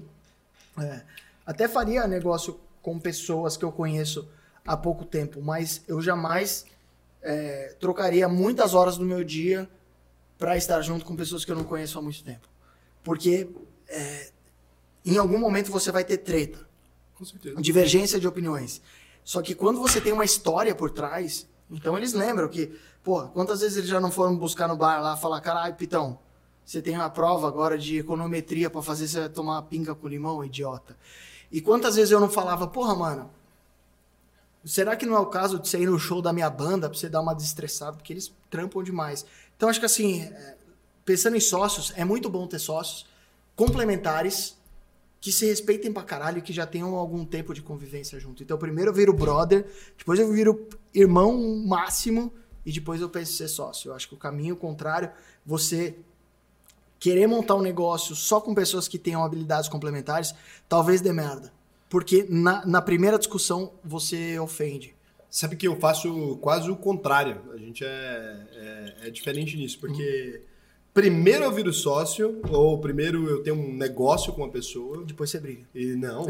depois a gente desenvolve talvez uma relação pessoal. Depois a gente aprofunda nessa relação. Então, para mim, primeiro a amizade pode até surgir dos negócios. Mas os meus negócios não surgem das amizades de maneira Caralho, nenhuma. eu fiz o contrário, velho. Mas assim, é porque. Eu acho que quando se trata de negócio e empreendedorismo, já reparou que não tem uma regra? Não, não tem. Por isso que eu odeio aqueles livros de empreendedorismo que é tipo.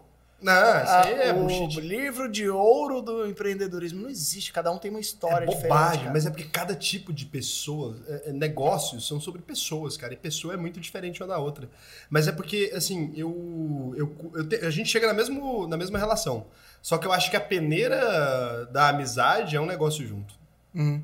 Porque arrebenta com tudo. Se você não, É, ali não você tem gosta o teste daquele também, cara, né? é porque é isso que eu tô falando. Então, assim, é porque você já testa o cara muito antes, né? Só que olha o tempo Uhum. aí que demora. Agora, bota um negócio, bota dinheiro envolvido no meio pra você ver quanto tempo você demora pra brigar. É, é. E aí, tipo assim, se aquele cara já não rolou, já não rola desde o começo. Você não tem que desenvolver uma amizade com aquele maluco, porque É, Você tem um ponto aí. é- é- já é rápido. Você elimina aquele cara da sua vida, assim, numa facilidade muito grande. Teve vários caras que eu comecei a trabalhar junto e, pô, não rolou. E aí, os que passaram na- no, no filtro do negócio, cara, a amizade é muito mais fácil.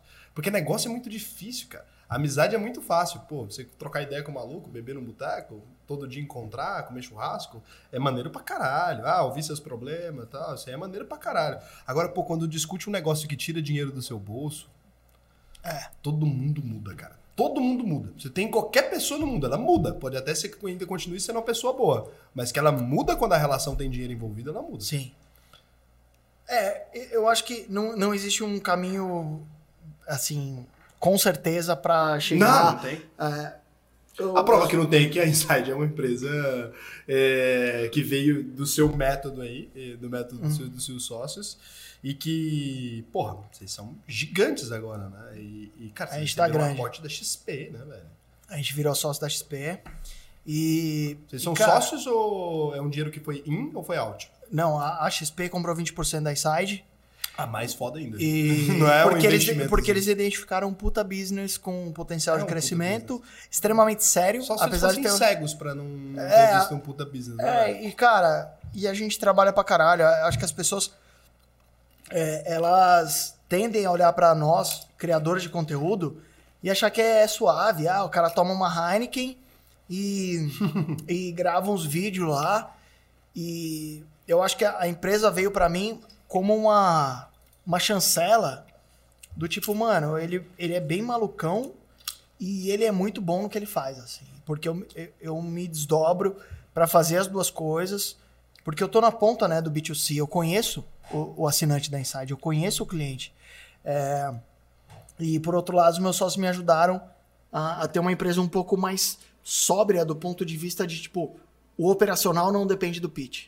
O pitch é o marketing, ele é a venda, ele é o cara que grava com o Raul, ele é o cara que, mano, se tiver que gravar com o Kid Bengala, a gente tem certeza que ele vai gravar lá e ele vai falar umas bosta, ele nunca vai ser cancelado. Então é 100% de confiança de todos os lados. E é só assim que nasce uma, uma grande empresa. É, tem que ter confiança mútua e tem que ter é, perfis complementares. É difícil achar isso, cara. Isso Sabe- só vem muito com o tempo. Sabe que, assim, é, é- realmente as pessoas às vezes têm uma visão deturpada, né? Do que é fazer conteúdo ali, do que é estar todo dia é, gravando vídeo, porque depende do vídeo que você vai gravar, é claro, tem umas coisas que é muito mais tranquila. Ah, eu vou ali é, fazer uma coreografia, o maluco vai ter que ensaiar ali uma coreografia, vai dançar na câmera e é uma coisa específica. Quando você fala sobre dinheiro especificamente, cara, dinheiro é a maior causa de divórcio, dinheiro é o maior problema do mundo, era all, assim, as pessoas são pobres por falta de dinheiro, não é por qualquer outra coisa. As pessoas passam fome por causa dessa merda. Sim. Então é um, um assunto super denso e que tudo que você vai falar é, pode ser mal interpretado, porque quando você vai falar sobre dinheiro, você vai falar sobre investimento, sobre qualquer coisa, tem sempre alguém comentando alguma coisa muito aleatória que não é aquilo que você quis dizer. Então é um assunto muito difícil e não só isso. Falar sobre dinheiro exige conhecimento, mesmo para o maluco que tem cara que não sabe porcaria nenhuma daquilo que ele está falando, mas mesmo assim para o cara conseguir ter uma certa escala ali, ele precisa de algum conhecimento sobre aquilo, porque senão ele vai se ferrar muito rápido. Não dá para você crescer no mercado financeiro contando groselha. Você vai contar durante um tempo. Aí você pode até crescer, mas não é sustentável, né? Não é, você vai se E- fuder. E a única coisa que é sustentável, cara, eu acho que é a tua verdade e o teu conhecimento só. É isso. Que são as única únicas coisas que não- nunca vão arrancar de mim. Cara, a chance de você ver um vídeo Fit Money é cancelado por não sei o que lá. Cara, não. Hoje eu vim aqui, eu sabia que você era bom de gole também.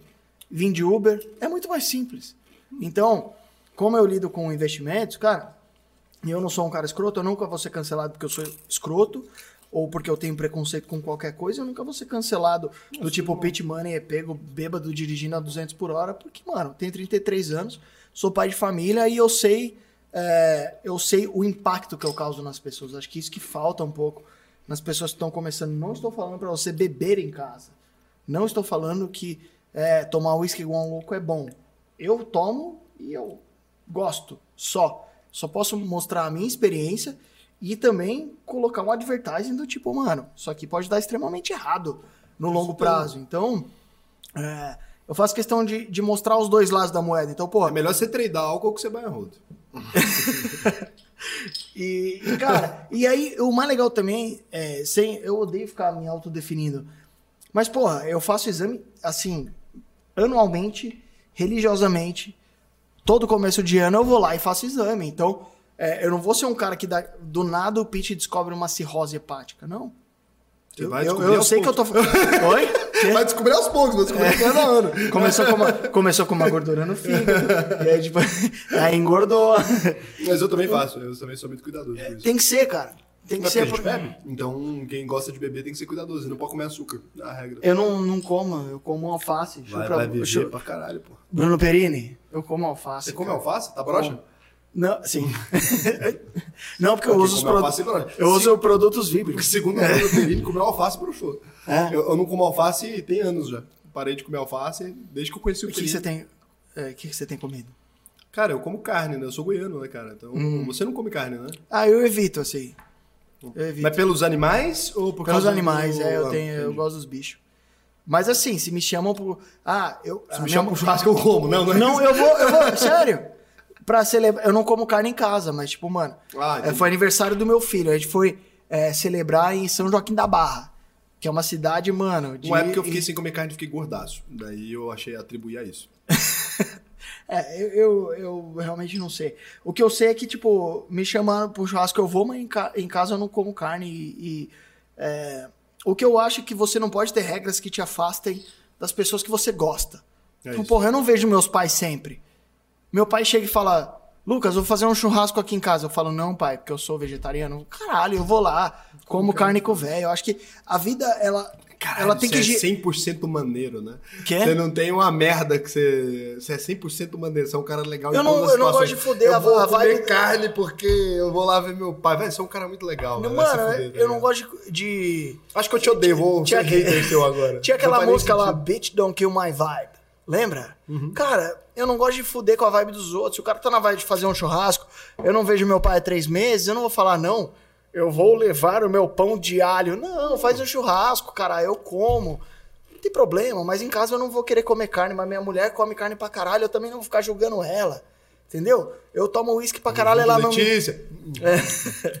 Então, assim, eu acho que não entrar no espaço do outro é o segredo do, do sucesso, assim, de, de relacionamento, velho. É, você comeu um Doritos aí, eu não vou falar, olha como. né, Doritos? Não, Não é como é que Doritos, chama? não, essa porra, É um é- salgado. Uma batata. Eles Baconzitos. só gostam de coisa cara. Vem num pote um negócio aí. não Sei lá. É o negócio desse estúdio aqui. Eu não- nunca vou te julgar do tipo, ah, isso vai ter edulcorantes que vão te fazer. Não, mano. Mas tem? Sei lá. O que você faz com a tua Essa vida é merda é só pra me deixar faz- preocupado? Não, mas o que você faz com a tua vida é problema seu. É, e se você me perguntar, Pete, o que, que você acha de eu comer baconzitos gourmet, por exemplo? Eu vou falar, cara, eu não como porque eu acho que faz mal, mas você faz o que você quiser porque você é adulto. Então acho que a internet ela fez com que as pessoas começassem a tomar conta uma das vida, da vida das outras. Não sei se você já reparou. Tomam conta. Tomam conta da minha vida todo dia. Todo dia, né? Você não. Cara, todo dia você, você posta uma- foto lá fumando um charuto, charuto, qualquer coisa. to- tomando um uísque. Não vem uma- umas pessoas falando, E, ai, e é sempre uma pessoa no estado avançado de obesidade. Eu abro o perfil, eu olho, uma pessoa no estado avançado sério, eu abro todo mundo. Porque se o maluco tá falando que eu não sou saudável, é porque o cara que é saudável, ele tá cuidando da saúde dele. da saúde dele. Mas aí eu comecei a olhar pra aquelas pessoas que ficam falando que eu não sou saudável. Aí tá tipo os malucos marombeiro, foda-se, falando assim, ô, e aí, tal, como é que é esse negócio de charuto, de boa. E aí o cara mais fudido da vida, acho que ele quer se sentir melhor. É, porque ele pensa é. assim, porra, só faço Pelo menos eu não merda. fumo. Pelo menos eu não fumo. Eu, eu como três fandangos por hora E, mas eu Aí você vai e pesquisa estatística, quem morre mais, o obeso ou o maluco É. que fuma charuto. Daí o cara assusta. Mas Sim. aí ele não sabe dessa estatística. Daí ele vai lá e, e me manda mensagem. Daí eu sempre mando pra ele só, tipo, eu mando três links assim. Obesidade, sei lá o quê, tarará, e, É. e McDonald's mata mais que cigarro. Teve- E daí é sempre isso. É, teve um- uma médica que, mano, começou a comentar em todos os meus posts. Isso faz um ano e pouco. E aí eu também entrei no perfil dela, vi que aparentemente não estava bem de saúde. Falei, mano, e postando. Mandar direct pra mim não tem problema, mano. A pessoa às vezes só quer trocar ideia comigo. Legal. A pessoa às vezes tá carente, quer trocar ideia comigo. Se eu tiver tempo, eu vou lá e respondo. Só que, mano, ficar comentando toda hora, Chato. toda publicação, chato. Mano, eu peguei o PDF do meu exame de sangue que eu já tinha lá no meu, no meu, no meu celular e mandei pra ela. Falei, mano, manda o teu aí, nessa porra. Que já tá me torrando o saco. E a próxima eu vou tirar um print e te expor, porque enche o saco, mano. As pessoas acham que só porque você tá na internet que você que é um, um fantoche delas. E não é, velho. Eu acho que a gente só cresceu e só vai ficar é, grande de forma consistente se ficar firme nos seus propósitos. Lógico. E eu não vou regar pra ninguém.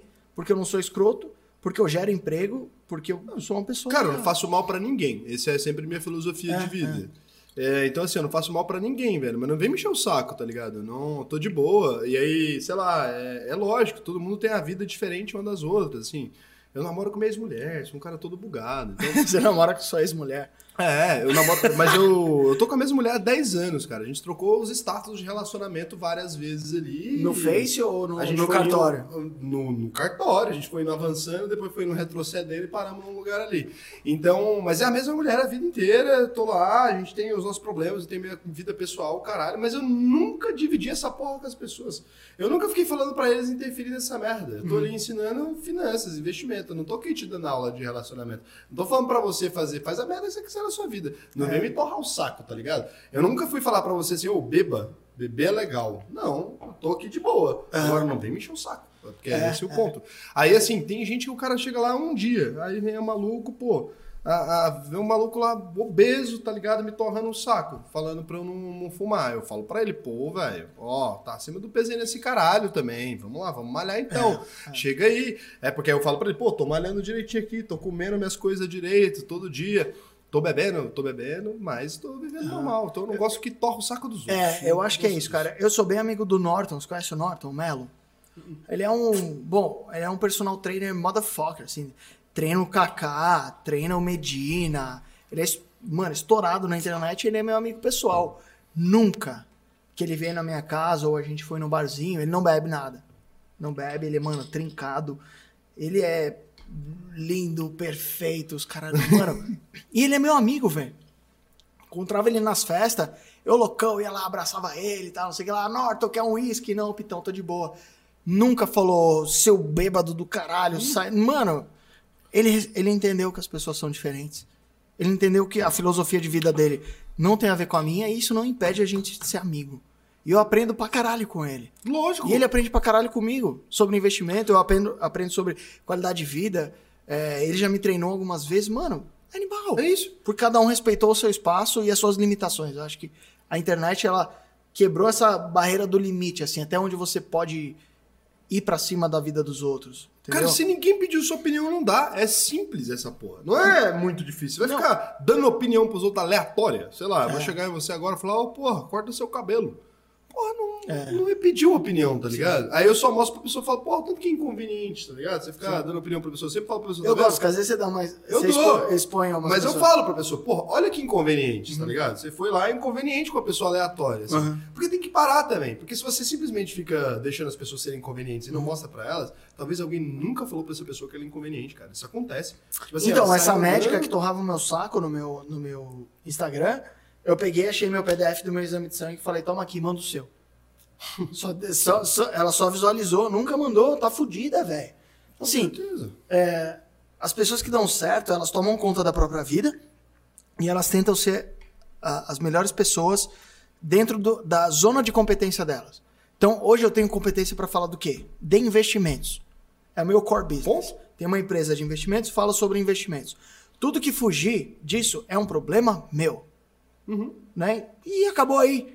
Só que eu corto na raiz, eu faço igual a você. Tem gente que deixa os outros virem entrando. é, Mas é por isso que eu não tenho hater. cara, é, então. Porque eu mas, acho que as pessoas mas você não pode ser muito palmolão também. A Renata Barreto falou isso esses dias. É, eu acho que questionaram algum, algum acúmulo de capital. Eu acho que foi é, alguém. Questionaram algum acúmulo de capital aleatório. Lembrei. Não, ela postou, porque a Renata é foda também, Ela é né? foda, ela ela, é foda, é ela vem na porrada. Eu acho que ela dá algumas porradas muito boas, assim. Eu queria ter a, As a bolas da coragem. a não, a As coragem bolas, eu tenho. Você não tem bolas A igual a Renata. Não, eu tenho. Tem mas eu não tenho a disposição que ela tem pra Ah, bater. Você não tem as bolas da Renata. Ah, tá você bom. fala pra mim que você tem as bolas de sei lá quem, eu acredito. Da Renata? Eu sou monobol, galera. Só tenho uma. Renata tem oito ovos. Oito ovos. É, é. E acho que falaram. Acho que era do Marcos Mion que estavam comentando, que ele apareceu lá no programa dele com um tênis de 80 mil reais. Aí alguém foi lá no perfil dele e comentou: é um absurdo você ter um tênis, não lembro se era um tênis ou um relógio, alguma merda assim, de 80 mil reais. E cara, ele só tem um tênis de 80 mil reais porque ele. Ou ele comprou um tênis de 80 mil reais porque ele ganhou o dinheiro dele. E aí ele foi se explicar que, na verdade, ele tinha comprado aquele tênis por 5 mil reais. É, aquele tênis hoje valia oit- 80 Ah, mil. mas errou. Ele se explicou e aí a Renata Barreto falou: essa pintoamolescência de, de falar que. Como se o dinheiro fosse um jogo de soma zero, como se fosse um trade, Aí quando errou. na verdade não é. Não é? Não eu acho é. que ele tinha que ter falado. A riqueza, ele tinha não. que falar: foda-se, eu trabalho igual um filho da puta, eu gero um, é, um, um Porque ele capital. vai fingir que ele não tem 80 mil reais? É isso que ele fez? Ele fala que comprou por 5 mil, só que tá Aí ele falou, não. tem 80 mil? Pô. Isso só me. Eu acho que foi o Marcos Mion, nem lembro. Depois vocês entram no perfil da Renata Barreto Se lá, não for, tá a lá. gente bota Eu acho que- nele esse problema. Eu acho que foi, resolve. eu acho que foi o o Marcos Mion. Ele falou: "Isso só me causa choque, essa disparidade de renda, essa". E então assim, ele caiu no, no discurso é, que queriam que ele caísse.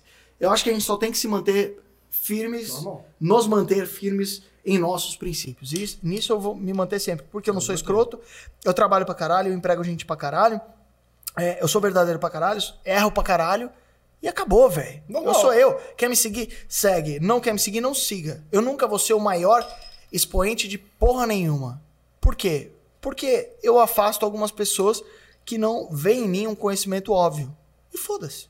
Só que quem gosta de mim, gosta de mim pra caralho. Só, só isso que eu preciso ter.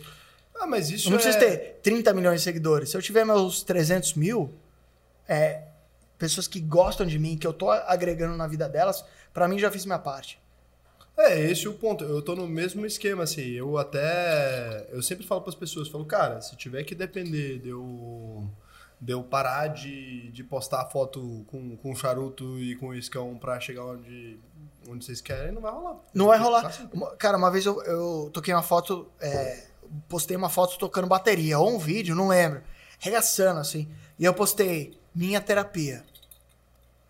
Veio uma mina, terapeuta, sei lá, de cabeça, como é que chama? Psicóloga. Você não, você não pode denegrir os psicólogos falando que a música é sua terapia, porque não é caracterizada a terapia. Falei, moça, aí eu printei, né? Falei, galera, por isso que ela tem 12 clientes que não aguenta ela. Por isso que ela tá chateada, velho. Porque ela é chata pra caralho. Nossa, mas- Deixa a minha terapia ser a bateria, mano. Deixa eu botar pra fora da, da forma com que eu. Mano, e aí? Nossa, mas um, um, Aí- um comentário desse, uma pessoa. Mano, só que aí o que aconteceu? merda isso aí. Aí a associação dos psicólogos começaram a curtir o post dela, velho. O, o, o, o bagulho dela. Só que aí meu- os meus seguidores começaram a falar, mano, deixa o Pitão tocar bateria, você é chata pra caralho. Resumindo, velho. Ela não ganhou nenhum. Não, eu deixei a treta rolar lá Ah, só, pra, deixa, só pra eu tentar entender o comportamento humano. Enfim, ela não entendeu que pra mim aquilo fazia bem. Tipo, se fosse eu, a minha terapia correndo, talvez ela ia falar, ah, correr gera endorfina, não sei o que. Não, mano, tocar bateria pra mim é bom pra caralho. E, e eu não vou ficar me explicando. Aí eu joguei é, fogo na lenha lá, álcool na, na lenha, nem sei qual que é a, a, a porra do, do, Fogo di- no parquinho, do fogo no parquinho. E deixei a galera tretando lá, foi bom, que gerou um puto engajamento lá pra minha foto, tem um monte de like. E deixei a galera tretando lá. E os, os psicólogos que tem zero clientes. Enchendo o saco. Ai, você Você não pode caracterizar isso como terapia. Eu falo, mano, e você, Meu velho? Deus, quem tá Você é tão chato, isso você é como tão- terapia. Olha, olha que doença, É né? uma Porque doença, assim, não faz nem sentido essa Não merda faz, desse comentário. Você nem é psicólogo. Se eu fosse psicólogo postando isso, a pessoa poderia falar, porra, tá, tá caracterizando isso como terapia. Não. Mas você não é porra nenhuma maluco do mercado financeiro, E- tá ali só que você não falando pode nada. ficar abaixando tua. Não, não abaixo não. Não pode abaixar a cabeça pra nada, velho. Não, não abaixo nem fudendo. Então- Mas é por isso que não tem muito hater também. Porque é você me incomodar, eu E é faço por isso que a 80 gente. stories. mas é por isso também que a gente nunca vai ser tão grande quanto um Marcos Mion da vida, por exemplo. Porque ele pode ter certeza que na trajetória dele ele abaixou muito a cabeça pra várias coisas pra chegar Não, mas e foda-se, não quero Foda-se, ser eu ta- eu grande também se eu não. tiver que ficar concordando com a galera que tá falando que eu não posso Eu acho que foi o Marcos Mion, só pra que eu não seja. Eu vou até falar que a tosco. cerveja é minha Pergunta terapia, cara. Renata, você é amigo da Renata também, não é? Pergunta pra Renata, acho que foi do, Eu não do sou Marcos amigo Mion. pessoal dela, não, só gosto do conteúdo. Ah, eu conheço muita gente que conhece ela, mas eu não conheço ela pessoal. É foda,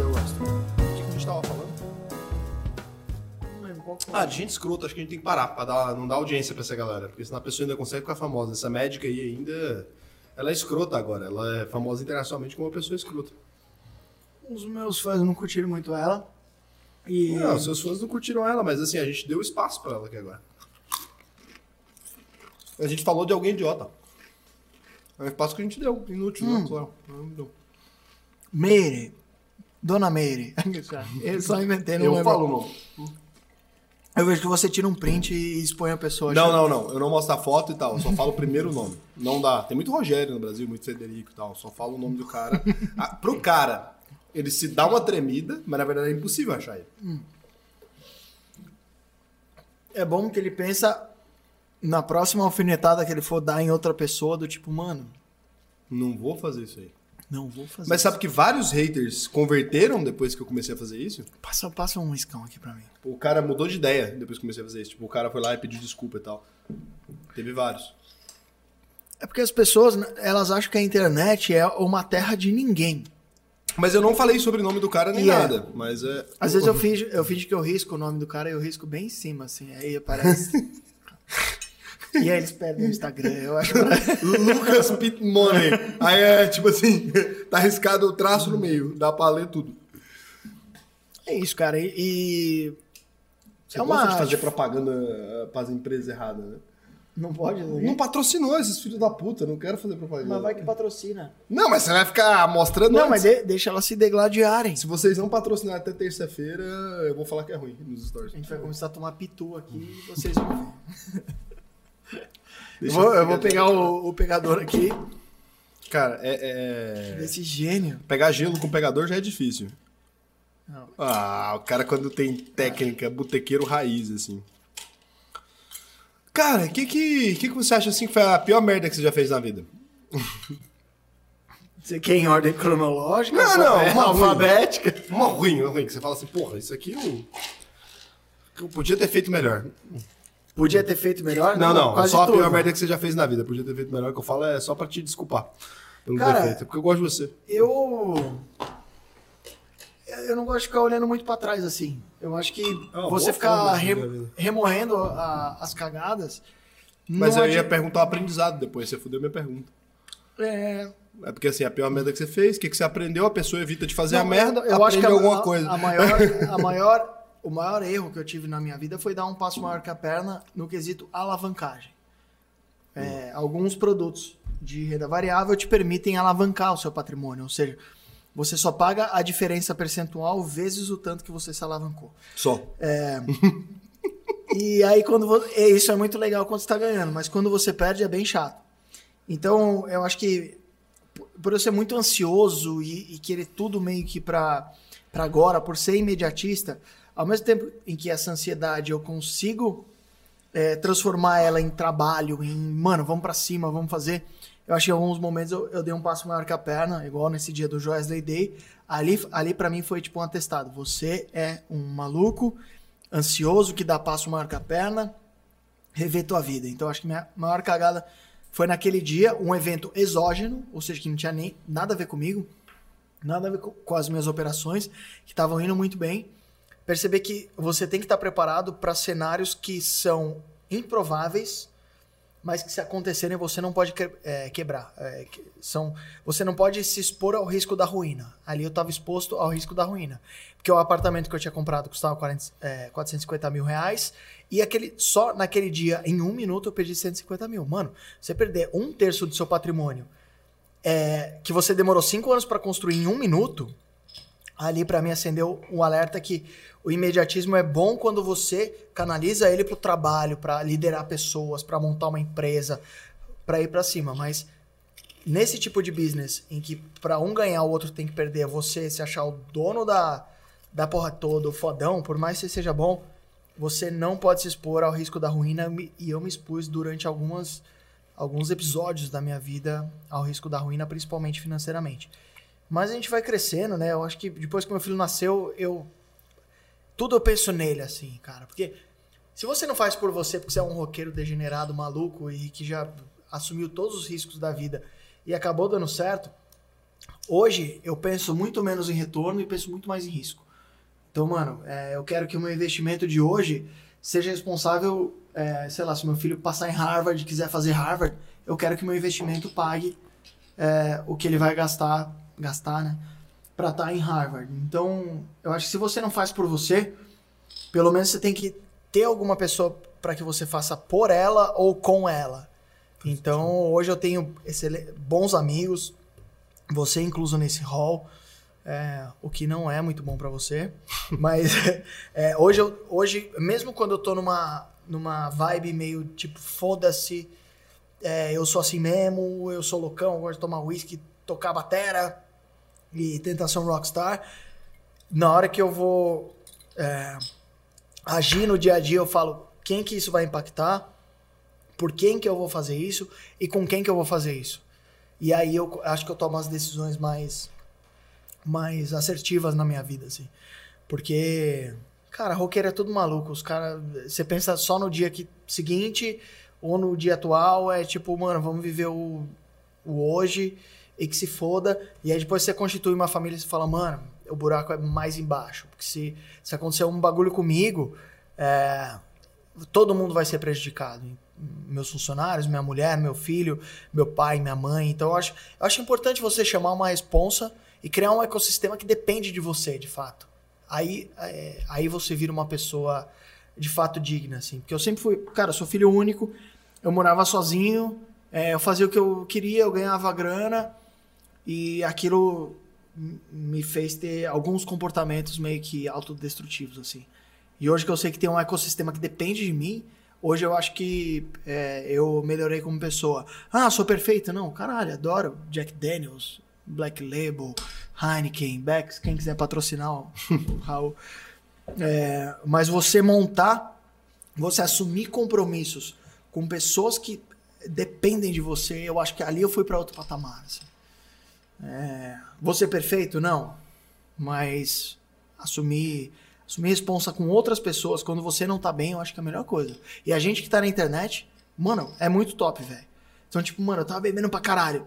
Assumi um compromisso que eu não ia beber durante 12 dias, fazer um desafio de 12 dias, que eu não vendi porra nenhuma depois desse desafio. E fiquei 12 dias sem beber, treinando, mostrando minha rotina, mostrando minha rotina de trabalho. Cara, pra mim foi muito bom. Então, assumi um compromisso com, sei lá, Público, 600 mil pessoas que, que me seguem lá, se somar Instagram com o YouTube. E fiz. E muita gente foi beneficiada por aquilo, porque eu impactei muita gente, mas o, o maior beneficiado fui eu ali. É, as pessoas também adotam o mesmo comportamento quando, quando você faz ali, né? É. Eu também faço exercício e tal, faço os desafios. Na força do ódio eu vejo você É, pô. filmando. Mas assim, tem uma coisa que é um passo que você conseguiu dar, e daí eu vou te fazer uma pergunta honesta mesmo, assim, é... Você tava sendo desonesto até agora? Não, não, mas pensando muito mais em mim, então talvez se te incomodar de alguma forma, eu tô pedindo Ah, desculpa. vá pra bosta. Não, real, porque às vezes é uma pergunta A gente é meio- amigo. É. É, cara, eu eu sempre, eu acho que a gente é muito parecido em muita coisa, Aham. é, mas eu sempre fui um cara muito mais, tipo, eu fui diretor de empresa, então eu sou mais metódico ali, Aham. apesar de meter o louco, né? Então eu Sim. fui menos meteção de louco, menos rockstar, porque eu Aham. fui rockstar na adolescência ali, nunca deu certo, Aham. nunca ganhei dinheiro com isso, Também não, nem eu 800 conto. Eu também não, e eu continuo tentando. Nunca ganhei. Mas eu não. Eu chegou no ponto que eu não gostava mais daquilo. Que aí eu virei executivo, daí eu virei de mão completamente, assim. Então, botei um terno e. E fui ser executivo mesmo, assim. Pô, vai ser isso aqui que eu quero fazer da vida. Mas eu sempre. Eu nunca quis ter filho, de verdade, porque eu fico, fico com medo de mim mesmo. Sabe aquela porra? Fala assim, caralho, eu sou meio doido, cara. Sim. Não vou meter uma vida no planeta. Tipo assim, e não é por causa de grana. Não tem esse medo. De dinheiro não tem. Eu sei que eu consigo girar dinheiro. Aham. Tenho dinheiro pra um caralho já. Aham. Foda-se. Se eu morrer, aquela porra dá dinheiro pro resto da vida. Mas eu sempre fiquei assim, pô, será que eu consigo criar uma pessoa com caráter, com dignidade, assim? Eu nunca soube disso. Qual a pergunta? Se, se você acha que você consegue. Cara, eu consigo.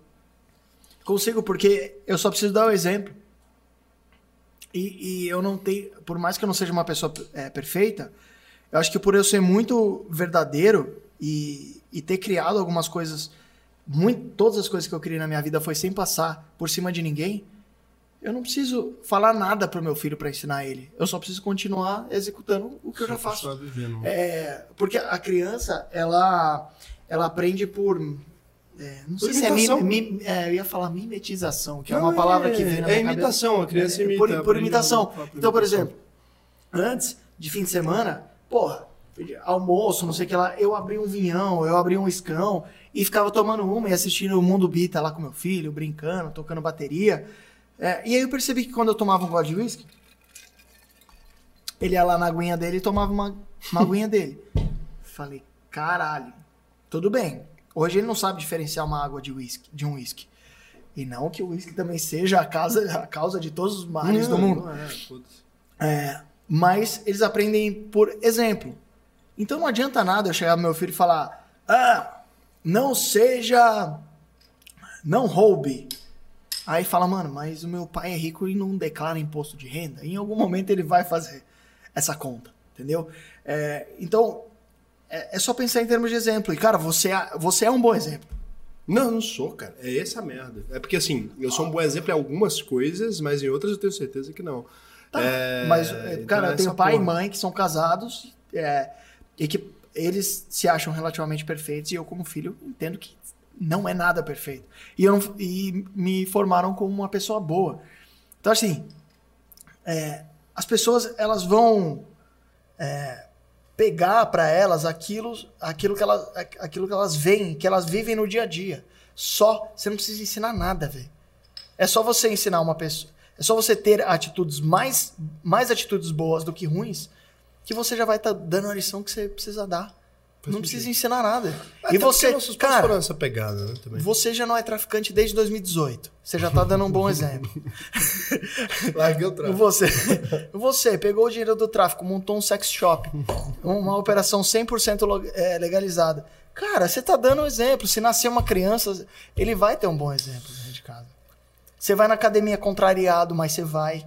Não, eu faço tudo que eu tenho que fazer. Você seria um fiz, excelente assim. pai. Mas eu tenho Você seria um pai melhor pira. que o do Afonso Padilha, por exemplo, que foi comprar cigarro e nunca voltou. É, é, mas é, é isso eu já pensei várias vezes. Assim, teve uma época que eu era casado, né?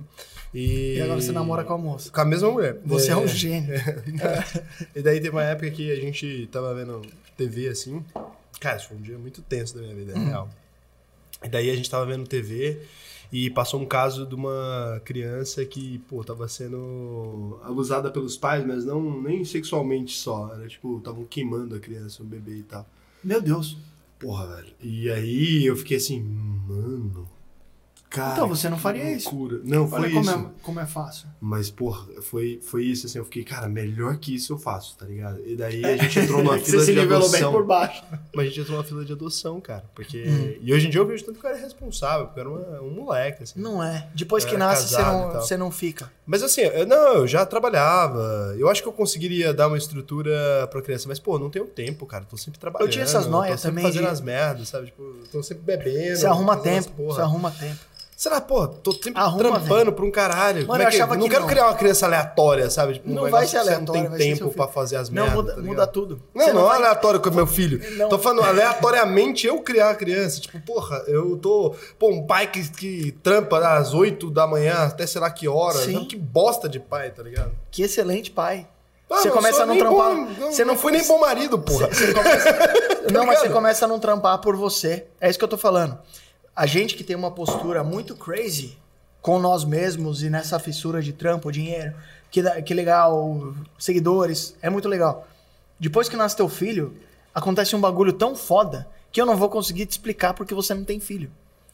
Só que acredita em mim. É um tiro no escuro do caralho. É um tiro no escuro do caralho. E, e eu não planejei ter filho. Do nada, me falaram que, Você que tava grávida. É, então. E, cara, eu não planejei. Só que depois que nasceu, eu já não lembro mais quais atitudes eu tomaria se eu não tivesse filho, porque eu tenho. Então, Mas já vi muita coisa fa- diferente em você. Eu já cheguei a trocar ideia, tipo assim, de conversar com você. muda, cara. Muda. É, mas você mudou enquanto ela tava grávida ainda e agora é outro maluco, tá ligado?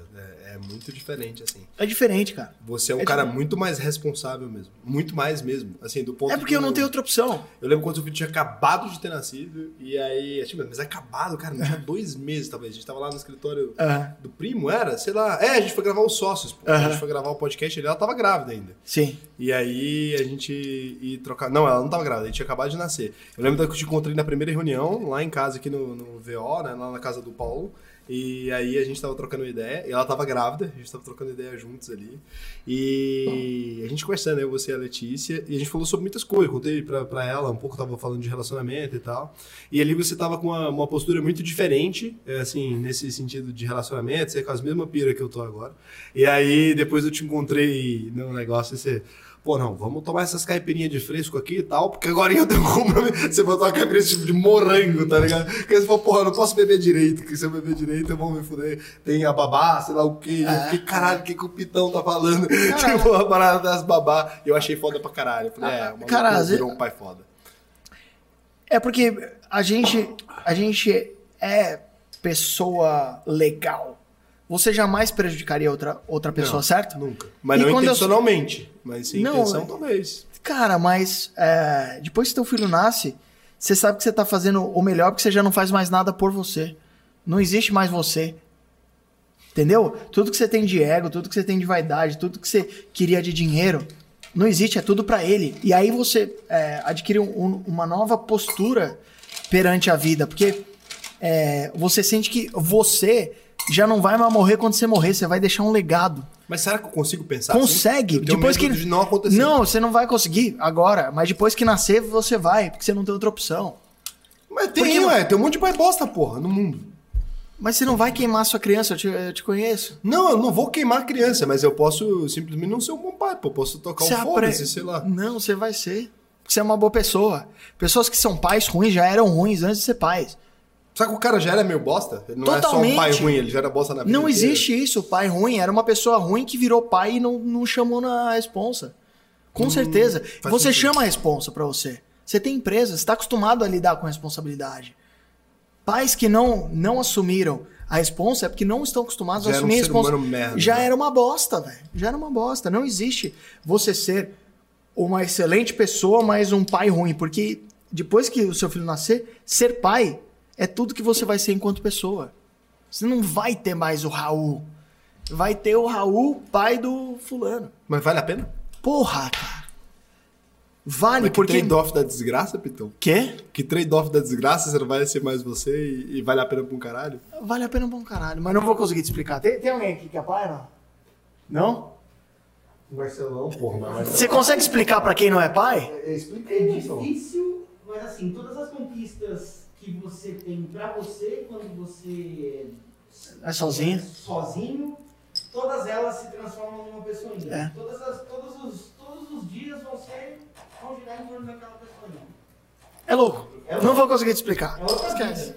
Ah, talvez não tenha explicação. Não, não tem explicação. O Ou Joel, faz ou fica sem. cara, É, o, Joel, eu conversei bastante com o Joel é, quando a Letícia tava grávida. Joel é animal, cara. Ele falou, Pete, não adianta, velho. Já ent... Falei, Joel, mas não sou alta performance. Joel, eu não sou estável igual você. Ele falou, Pete, você só é uma pessoa boa. Você não vai ser um pai escroto. Porque eu tava preocupado também. Falei, caralho, como é que eu vou trabalhar oito horas por dia? E aí a criança vai depender de quem? Quem que vai estar lá? Mano, sempre vai ter algum parente pra ficar é, de, de alguma das famílias. Vai ter uma tia, uma prima, uma babá que vai te ajudar. Cara, cria-se um ecossistema automático em torno da criança que tudo que você vai precisar, ela vai ter. Porque se fosse assim, só, só quem é bilionário, com casa de 17 cômodos, é, pai que não bebe, mãe fitness que poderiam ter criança. Não. Cara, tem várias pessoas que viram pessoas muito fodas vindo de famílias muito toscas. Então a gente que não é tosco, se a gente tiver uma postura foda, vai criar uma pessoa foda. É assim. Faz sentido, cara. Relaxa, cara. Ó, Ti- Tire seu plug anal e grávida, descubra. não. Tô, tô de boa ainda. Mas é... É sempre quando o cara fala que tá de boa que do nada falou pitão. Não, cara. Hoje em dia... Eu tô né, de boa. Eu não quero Aí ser do pai. nada. Menino daquela quinta marcha, né? Quarta-feira. Pô, eu não quero ser pai. Mas também se eu fosse pai, pô, não, não é um big deal mais nessa idade. Pô, eu tenho 28 anos. Não tem como ser pai adolescente com 28. Eu não Não. sou adolescente. Pô, eu tenho umas empresas, eu tenho uma vida. Não, não vai ser um grande, um grande problema. Tipo, sei lá. É, mas eu sempre tive... Acho que eu tenho esse receio, assim. Eu não sei se eu seria um bom pai, não. Você só, é, você só tem esse receio porque você não tem filho. Depois você não tem mais tempo de ter receio. Não, porque se moleque vai cortar três vezes no dia. Você, vai parar de fazer indagações merda. Tipo, Mas essa. aí, pra que, que você vai fazer isso então? Posso ficar com minhas indagação merda a vida inteira? Pra que, que eu vou fazer essa merda, tá ligado? É isso que eu tô pensando. Não, cara, é, é sensacional. É um bagulho que te leva pra outro patamar porque você não tem a escolha de ser o cara que você era antes. Se Eu você é vejo um cara. Você mudou pro pica. caralho. Mudou Se você é um cara pica. Eu, Cara, tipo, você ganha confiança. Pô, e é pouco tempo pra você ter ficado tão diferente, cara. Porque você vira a porra do motherfucker, velho. Você não tem mais medo de nada. Porque imagina, teu filho vai espelhar em você, certo? Ou sua filha. Aí você vai ser um pai bundão que morre. Cara, então ao mesmo tempo que você era vira um monstro, você vira um cara manteiga derretida pra caralho. Com meu filho eu sou um bosta. Eu- do nada eu choro. Idiotice. Você vira uma manteiga derretida, mas ao mesmo tempo você vira o Conan. você vira o Stallone, velho. Você não tem mais medo de nada. explicação pra ser pai era muito inconsistente. tipo, Você vira o o Conan, manteiga derretida, fodão pra um caralho. Nem existe essa definição. Exi- Mas depois você virar pai, Chama vai... pai. Chama, é pai. É pai. Não, mas o pior é que, assim, é, sei lá, tem uns malucos, né? ah, que eu conheço e que viraram pai e que tem uma, uma grande transformação ali. Mas a sua foi bizarra, porque é recente, né? Então eu Uhum. lembro de você no, naquele evento lá, e a gente trocando uma ideia de boa, tipo assim, eu, você e a Letícia estava conversando, acho que era a terceira vez, segunda vez que eu te via. A gente já se viu muito mais vezes que a gente pensa, que eu já te conhecia. O que, que a gente tava trocando Você ideia aquele dia? com álcool, A é. gente só bebe demais. Aí a gente tava trocando ideia, tava trocando ideia com a Letícia lá, e ela grávida, né, cara? E aí, assim, aquele ali, e você tava assim, igual eu tô agora, agora você tá metendo louco de pai, mas naquele dia você tava fudido O quê? também. Não passava Porque uma foi assim agulha. que a gente conversou, porra. Não, É. não passa uma agulha. E aí eu lembro que eu fiquei tentando te, te consolar ali. O maluco falou, não, vai dar certo essa porra. Então o cara de Mano. mas eu não tinha certeza que ia dar, não. Aí eu só tava. eu só tava falando que você precisava ouvir. Exatamente, velho. E daí a Letícia ainda ficou, tipo, falando, ah, ouvi ele aí e tal, porque eu tava ah, te dando os help Você tava dando uns conselhos que você não fazia a menor noção do que significava, né? Porra nenhuma. Mas é só porque eu te achava um cara muito foda. E Aham. eu falei, cara, não tem como esse cara fazer merda, tá ligado? É maluco E não bom, tem como sabe? você fazer merda também, porque você é foda. Então, assim, Agora você tá fazendo a mesma coisa que eu fiz com você, é isso que eu senti. é assim depois, você, depois você pula na piscina gelada, você quer que todo mundo venha, entendeu? Mano, é maravilhoso. E, mas é, mas é, velho. Assim, é, eu dur- noites muito mal dormidas, muito preocupado, então eu sou eu tenho a mania de querer é, ter o controle das coisas. Depois seu filho nasce, é uma lição de humildade do tipo, mano, você não controla absolutamente nada, velho. Porque eu ia lá ele tava respirando. Aí a hora que eu tava caindo no sono, ele acordava, aí ele dava um vomito. Aí eu pensava, e se ele vomitar pra cima e engasgar com o vômito? Você entra num monte de nóia. Aí depois você para pra pensar, eu, eu- eu acho que o que me salvou ali foi estatística. Falar, mano, o, o tempo de vida médio de um brasileiro homem é 73 anos. Meu filho não vai morrer. Eu sou um puta de um pai foda. E eu comecei a estudar um pouco mais de estatística e falei, mano, vai dar tudo certo. Eu tenho que curtir o meu filho. Depois que passa ali os primeiros meses que são foda, você fala, mano, que legal, uma mini pessoa que você pode moldar ela meio que do jeito que você quiser. E aí você começa a, a, a viver de fato. Porque não tem como. É, tem gente que fala, ah, eu não quero ter filho, tudo bem, é uma escolha sua. Mas depois você vê que você conseguiu filho, não, perpetuar. Não, é, é um papo muito tosco, cara. Parece ser um papo de. é, como é que chama? Aquela, aqueles. Tiozão né? de rodoviária, eu chamo. Tiozão de rodoviária. Todo tiozão Tipo- de rodoviária é pai e defende ser pai. E. Você virou E um aí, tiozão de rodoviária. Eu virei o tiozão da rodoviária. Porque é, a continuação da espécie é muito maravilhosa, cara.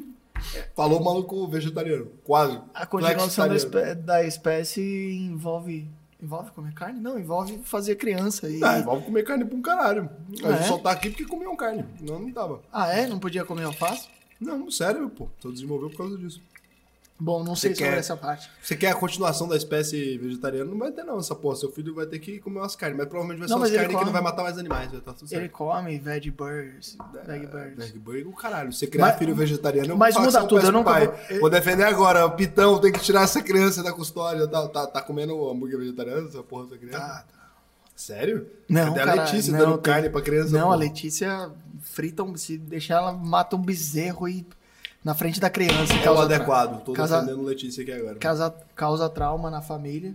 E mas assim, eu achava que o Joel era porque o Joel era um modelo de bom pai pra mim, ele já ia ter o segundo Pô, filho, cara né? Um cara muito alta performance, um cara focado, um cara Não, que mas já nem é bom pai isso aí. Alta performance eu já acho errado pra criança. Tá. Ele fica falando que o filho dele vai ser. Vai escolher Nadador. um esporte. Não, vai escolher um esporte. A, a- o objetivo do filho dele é escolher um esporte. Já não faz sentido. Eu falei pro João, porra, que merda. Aí eu comecei a falar pra ele: tem um esporte chamado levantamento de copos, só pra botar merda na cabeça dele. E ele, ele me explicou que era um pouco menos complicado do que parecia. E é menos complicado do que parecia. A gente complica a vida, velho. Tá Vai ser bem. menos complicado mesmo, então. É, é menos. É menos porque as pessoas. Você tem um ecossistema, um ecossistema que te ajuda também. Então as pessoas querem ajudar e todo mundo gosta de uma Não criança. vou, sai daqui e meter uns cinco filhos. Não, acho que um só. Um só pra você testar. É o ideal. e eu quero parar no primeiro, que eu sou filho único, acho que deu tudo certo. Não, porra nenhuma. Mas tem uns dois aí. Você não tem nenhum, você quer meter Eu dois? tenho Faz três irmãos, pô. É porque hum, faz sentido, cara. Juro. Cê- Filho não. nunca é zoado. Você é meio zoado. Meio leite com pera. Teu cu. Pô, maluco, filho único é, é muito mimado. Dois, não? Sério mesmo, você quer parar num? Um, um é um bom número. É? Não, fechou então. Quantos filhos tem aí? Eu? É. Três, Três, sim, pô, é um adequado. Vai vir aqui. E dá pra dar conta ou não? Tem que dar conta, né? Mas três é melhor que um. Agora, meu filho maior Tem que ter backup, porra. Tá tá. Tem que ter backup. Tem que ter backup, vai que essa porra dá errado. Tem dois, pelo menos, pra poder dar um dar certo. Se virar comunista. Aí é melhor, é melhor ter dois. Então, backup, pô. Backup, um sempre puxa o pai. É? Tá. Tipo assim, é, meu pai, meu pai é comunista. É. Teu cu. Sério? Não, não. Ele te julga porque você é empresário? Não, não, fudendo. É, meus pais são Você paga ótimos a conta pais. Né? Meus pais são ótimos pais, assim, no geral, sempre foram. Mas meus pais são de esquerda pra um caralho, assim. Sério? Muito. Minha mãe era fotógrafo meu pai é artista plástico. Então, aquele negócio assim, mas esquerda raiz, tipo, escrever livro sobre cubo, caralho. Meu pai é, é, fez vários designs já de livros sobre Cuba. Eu ia pra cúpula do PT quando era moleque. Por isso você fuma charuto, teu pai te dava quando você era criança? Não, mas os amigos, mas é por isso que eu fumo cheiro mesmo. Sério? Os amigos do meu pai iam lá pra casa, mas as pessoas mais divertidas que visitavam minha casa eram os malucos que fumavam charuto ali e tal, a galera meio comuna. Pra você ter noção, eu sei de cor vários discursos do Che Guevara, sei assim, tipo, consigo recitar um discurso do Che Guevara. Tô falando, se é internacional comunista em português e italiano. Porque. Vai, italiano, por favor. Eu não quero fazer isso. Eu não vou deixar esse corte. Alguém vai cortar eu cantando É. internacional comunista, eu não vou fazer. Não, Mas eu não. sei. É, assim que desligar a câmera, eu faço pra você. E, Finge que desliga. E faço o discurso do dia também. Então eu fui criado numa família super comunista, assim. Mas minha mãe era uma mãe raiz. No dia que eu falei que eu queria ser empresário, mesmo ela discordando disso pra um caralho. Assim, minha mãe não era a pessoa que era, sabe, super né, filiada ao partido, essas porra. Ela não tinha muito essas coisas, mas ela era uma pessoa de esquerda. Nasci nessa casa. Meu pai com os amigos, tipo, do PT mesmo. Assim, a galera visitava lá, a cúpula do, a cúpula do PT visitava a minha casa. Você ela- acordava, tava tipo o Eduardo Suplicy cantando Racionais. Cara, já dei palestra com 13 anos dentro do PT. De internet. Por isso que você maluco.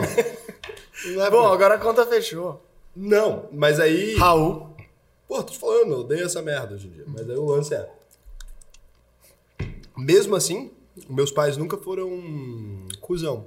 É porque essa é a impressão que a gente tem às vezes. Mas meus pais tinham uma filosofia ali de mundo, meu pai principalmente. Minha mãe é até menos. É, é uma pessoa que mais, sei lá, ela casou com meu pai, entrou nessa porra ali, e aí.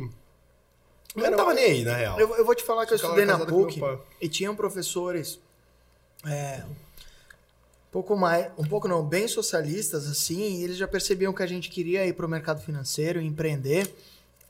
E, e vários deles entenderam que era uma ambição é, normal, assim. Eu acho que é legítima e que não confrontaram, cara. Os meus sócios são os caras mais é, capitalistas desde sempre. Eles já vinham, eles já tinham um pai empreendedor, então eles nasceram Tendo empreendedorismo. tendo empreendedorismo ali na veia. meus pais também foram empreendedores e sendo meio comum. Eita porra! Mas assim, tipo, meu pai tinha um escritório de design gráfico, montaram uma livraria. Mas existem empreendimentos de esquerda, cara. Você consegue ter, tipo assim, um negócio que é um sarau de poesia com a foto do Lula pregado, uma parada, não Lula, Che Guevara, Fidel. Dá pra empreender sendo comuna, pô. Caralho. Existe. É, e, e aí eu acho que as professoras e os professores da PUC foram percebendo que a gente queria ir para o mercado financeiro e perceberam que não adiantava eles demonizarem o mercado financeiro para a gente, porque a gente entendia o que estava ali por trás. E eu acho que houve algum nível de respeito ali. É, a gente tinha economia do investimento, que foi a matéria que salvou minha vida. Porque assim, você faz PUC, ou você vai ganhar um prêmio Nobel de economia, E você não vai. ou, ah, você Porque não vai, provavelmente. Mas é o que Ah, eles um. querem. Mas é o que eles querem. É. Mas, mas é o que eles querem. Eles querem formar pensadores. E a gente queria ganhar dinheiro. E eu acho que depois do terceiro, quarto ano, os professores foram percebendo, tipo, mano, esses moleques vão no pro mercado financeiro de qualquer forma, então vamos parar de demonizar. A gente teve uma aula de economia do investimento com o professor Nicolau Pompeu. Obrigado, Pompeu. Melhor professor que eu já tive de todos na faculdade de economia. Um cara que manjava de tudo, e aí eu estudava junto com meus atuais sócios, na mesma classe, e a gente falou, mano, a gente vai ser bem rico, a gente vai pro mercado financeiro, e foi bem tortuoso, mas a gente acabou ficando rico depois de 10 anos tentando é, e perdendo os cabelos do saco. Hum. Minha, minha mãe, acho que quando eu defini que eu queria ser empresário, assim, eu já tinha, sei lá, uns. Vai, uns 15 anos. Eu ainda tinha banda e tal. E daí eu cheguei em Você tinha casa. banda? Tinha, pô. Raul, você tocava o quê? Nada, eu era vocalista. Backstreet Boys. Rock. Você cantava Backstreet eu, Boys? Eu não cantava também. Até hoje não canto. Você era vocalista que não cantava? Eu cantava, mas não cantar literalmente, né? Eu cantava. Você cantava o que as pessoas não estavam tocando, é isso? Eu chegava lá no palco e cantava, mas não é uma música aquilo. Hum, Vamos num karaokê qualquer dia?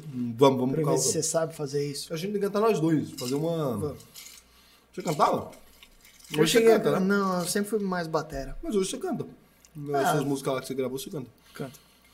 Então, eu cheguei em casa e minha mãe falou que ia ser empresário. Minha mãe falou assim, porra, tem certeza? Nunca vi um empresário feliz na vida, né? Larga essa Nisso porra. talvez ela tenha um pouco de razão. A mãe ficou, toca guitarra. Sua mãe falou isso? Meu Deus. Pô, toca guitarra, fazer outra coisa da vida, Raul. Empresário, sério. E aí, então. Aí na hora que eu falei, não, eu quero ser empresário mesmo, ele falou assim, então vai ser bom, né? Tem que ganhar dinheiro pra um caralho. Você não pode ser meio merda. Tipo, tem que ser um empresário fudido. Aí já virou de mão ali. Então eles começaram a defender empresário pra um caralho, na hora, dentro de casa. Não Caralho. falaram mais mal de empresário nem porra nenhuma. Quando o filho falou que queria ser empresário, eles mudaram de ideia, não tinha mais essa porra. Então o que eu falo- Acabou. Não, e aí, tipo assim, virou um negócio que minha mãe falava assim, pô, ó, tem que trabalhar então pra um caralho, fazer umas grana, o negócio é explorar pessoas, ganhar dinheiro. Ah, ela entrou nessa da mais-valia? Da teoria? Não, não. Mas ela falava brincando, assim. Pô, vai então explorar pessoas, o máximo pessoas que você puder contratar, botar uma fábrica cheia de gente. Isso não é ser empresário, é essa porra aí. Não vai ser empresário meia boca, tem que ser empresário foda, então. Já quer você fazer isso. vai Tipo, com funcionários trabalhando é, em condições insalubres, ela entrou nessa. Hum. Hum. Mas com muitos funcionários, não tipo uma paradinha mais ou menos. É, bom que jogou a régua lá pra cima, né? Em Uhum. termos de ambição, pelo menos. Mas que legal, cara. Eu queria que, que meu- minha mãe falasse, ó, vira guitarrista. Não, ela falou. Eu acho. Guitarrista e fuma maconha. Não sou muito bom de maconha, não. Sou Também mais não. do- eu sou mais do gole. Nunca fui, mas minha mãe falou. Toca Sua mãe puxa um maconha. beck, manda Não. faca. Mas Não? ela falou que eu devia puxar um. Por quê? Porque você é tenso? Pra ser mais feliz. Fuma- tocar guitarra e fumar uma maconha. É, você ia ser mais feliz também. Conselho da minha Com mãe. certeza. Ela falou, porra, melhor que ser empresário, negócio de empresário, não tem ninguém feliz e tal. E aí meu pai tinha uns amigos do charuto. Foi assim que eu comecei a fumar charuto, porque recebi uma galera lá em casa. Aos 11 anos? Não, quando eu já tinha 18 já. Meu pai me deu charuto a primeira vez, eu já tinha 18 anos porque eu pedi.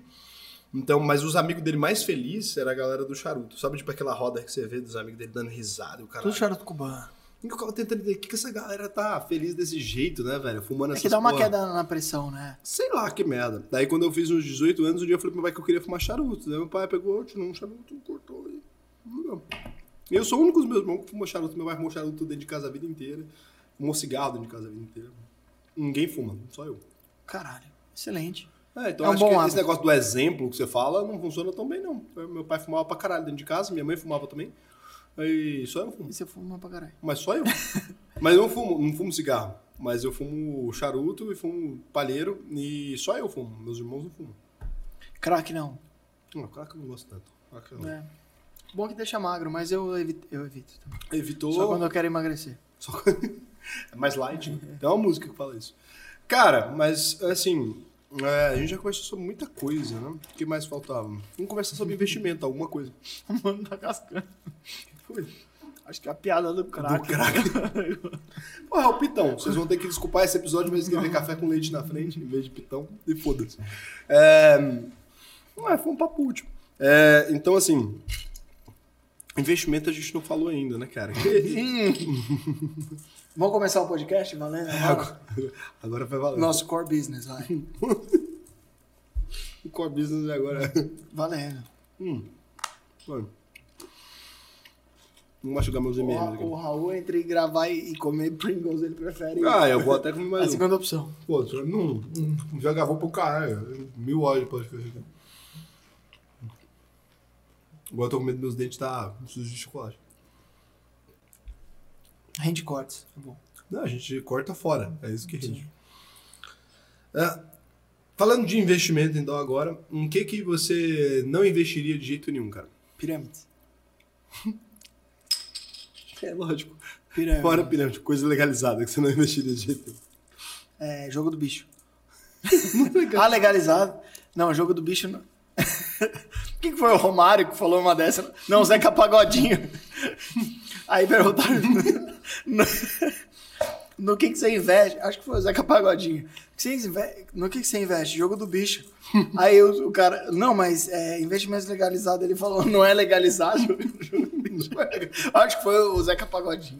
Se alguém achar esse corte, é Mas o maravilhoso. Zeca Pagodinho é o melhor da vida, porque... Tipo, o cara pergunta pra ele o que você mais odeia. Ele, trabalhar. Ah, que ele tá tomando uma breja no Jô Soares, né? eu trabalhei pra um caralho, era uma merda. Ganha mó grana, né? O Zeca Pagodinho é sem noção, cara. No que eu não investiria, cara. Putz, eu não sei, porque eu acho que eu, investi- eu, eu estudo sobre tanta coisa é, e, e em várias, é, várias passagens da minha vida eu, eu falei, ah, isso aqui eu nunca faria. É, e depois eu acabei fazendo. Então, tipo, se você me perguntasse há um ano atrás, o que, que eu jamais investiria? Criptomoedas. Hoje eu invisto. Por quê? Porque eu, eu acho que sempre que você sai fechando portas assim, você perguntou de forma legal no que, que eu investiria. Eu investiria em tudo. É, no que eu não investiria, só naquilo que eu não sei. Então, bicho. eu, eu acho que é, o, o pior Mas que vai investimento. legalizado. Eu acho que o pior investimento é aquele que você faz sem entender o que está por trás. Então, antes eu não investiria em criptomoedas porque eu não entendia muito bem para que, que elas serviam, o que, que era um blockchain, é, qual era, o que, que era um smart contract, quais eram os aparatos que é, orbitavam em volta de uma criptomoeda. Então, eu não investia, mas era muito mais por desconhecimento meu. Então, hoje, cara, eu sou aberto a tudo, todo investimento que seja legal. Ah, amanhã pode é, ter cassino no Brasil. Vou investir em cassino no Brasil. Bom, for legalizado cassino, ganhar dinheiro de trouxa. É, Bora? Você sabe contar cartas? Mas então é. não quero. eu tenho uma sei. plataforma de investimento que é pra ganhar dinheiro com day trader. É a mesma coisa. Robôs? Malucos? Não, o day trader investe, você ganha dinheiro porque você perde. é sério. Hoje eu não fecho porta nenhuma. Todas as vezes que eu tive uma postura de, de demonizar alguma coisa, depois eu fui estudar melhor, eu vi que talvez as coisas façam sentido. Por exemplo, COI. Certificado de operação estruturada. Normalmente é uma, op- uma operação que envolve várias opções, em que o cara trava a perda dele, ou não tem perda nenhuma, e ele é, deixa, o ganho limi- é, deixa o ganho limitado, ou até limita o ganho mais para cima. E aí você vai falar, ah, mas quem vende o COI ganha. Sim, ele montou a estrutura daquele certificado de operações estruturadas. Ele ganha de qualquer jeito e você limita a sua perda e você deixa o ganho limitado. Você faria essa operação estruturada para você? Se você tivesse que fazer na mão, achar a opção com vencimento tal, com strike tal, provavelmente você não ia fazer para você. Então deixa o cara que monta essa porra dessa operação é, ganhar dinheiro dele, porque ele montou uma operação que você não quer fazer. Então, é, eu acho que demonizar os produtos que são legais é uma puta de uma bobagem. E falar, o que você não investiria? Eu só não investiria em coisas que eu não conheço. E eu tento cada vez mais conhecer sobre os produtos que estão envolvidos no mercado financeiro. Quando eu falo que eu já fui trader, eu operava contratos futuros. Se a gente abrir uma, uma- um questionário aqui, é, quem que sabe qual é o número de arrobas que tem no contrato futuro de boi? Ninguém sabe. Ninguém sabe, eu sei, 330 arrobas. É o contrato de boi. Quais são os vencimentos mais líquidos? Maio e novembro. Eu sei, porque eu já fiz. Só que não adianta demonizar o contrato futuro de boi, que você pode Sem fazer disso. sem saber desse, das especificidades dos investimentos. Então, é muito ruim você fechar portas para aquilo que você desconhece. Isso faz com que você continue na ignorância. Então, hoje, tudo que está dentro da lei, eu considero um investimento plausível de se fazer. Ah, Pete, é a favor de maconha, é contra maconha. Cara, Poupança, maneiro. não, poupança aí. Você... Ué, poupança. Brin- você me deu a resposta, obrigado. ó. Você me deu... Nunca, poupança Não, nunca. poupança é legal, Pou- tipo COI. Cala a boca. Ah, na verdade, poupança é melhor que COI. É porque COI só trava o valor que você tem. poupança vai ser 70% da Selic. A Selic tá em 10,25. Você vai perder mais dinheiro com COI do que com poupança. Não, então, mas- Se você mas- vai defender COI nessa mesa, eu defendo poupança. Não, não, mas, mas você tem uma. Você tem uma regra de poupança que se você tem uma. Um, um par da poupança melhor do que a poupança sempre. Que é você investir no tesouro direto, por exemplo. Então, mas você tem um Ô, par do COI, que é investir na poupança, que é melhor. É sério? Não, mas- Melhor que COI? 70%, cara. A maior parte dos COI dá default. A maior perde. parte do- dos COI da default 90 o cara e não perde. pô. Mas o cara sa mas o cara Não é que manja não da perde, ele estrutura. deixa de ganhar 70% da Selic. pô. Então, mas ele pode ganhar dentro daquela estrutura. Não tô defendendo o COI. Não, tô- não, entendi. Você entendeu o que eu tô falando? Mas é o que eu tô falando. É, comparando o COI com poupança, estatisticamente, é, poupança Provavelmente sim. Mas o cara que ganha no COI e dá uma porrada, talvez ele dê uma porrada muito maior. que- 10%. Então, mas é 10% de mais dinheiro. Ah, Existe, existem esses produtos. É, eu, eu não. Peraí, que a gente não- vai ter que fazer uma pausa que eu preciso dar uma você precisa mijada. mijar de novo. Ele vai estudar um, um COI lá. Não, não vou não, odeio COI. Você vai, você dropar um COI. Você vai dropar um COI. Você vai, você vai dropar um COI na privada lá. É isso que você vai fazer. Qual foi o melhor investimento que você fez na vida? Conhecimento, cara. Conhecimento. Muita gente fala, ah, não precisa ter faculdade, não precisa ter não sei o que lá. Tudo bem, não precisa. Mas é um. Pra mim foi um puta de um diferencial. Não sei se é porque a gente tá num mercado muito blazer. é, ou não. De qualquer forma, eu tive a sorte de ter um pai que abriu mão de muita coisa para que eu estudasse sempre nos melhores lugares. Então, assim, é, eu, eu nasci em Santo André. E Santo André tem algumas escolas muito boas, assim. E eu sempre estudei nessas, nessa escola, na melhor escola de Santo André. E é uma era uma escola de pessoas de classe alta e eu era de classe média. Então eu via que o meu pai estava abrindo mão de muita coisa para que eu estivesse lá. Depois você tá na terceira ou quarta série, você começa a reparar nas coisas. Então você fala, mano. Porque assim, escola todo mundo usa uniforme. Não sei se na sua usava uniforme ou não. Na minha usava uniforme. Acho que tudo escola. Então, eu não, sei.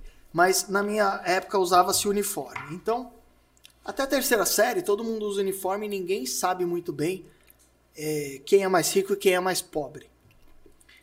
Depois que você está na terceira ou quarta série, você começa a ter uma percepção de mundo, pelo menos foi o que aconteceu comigo.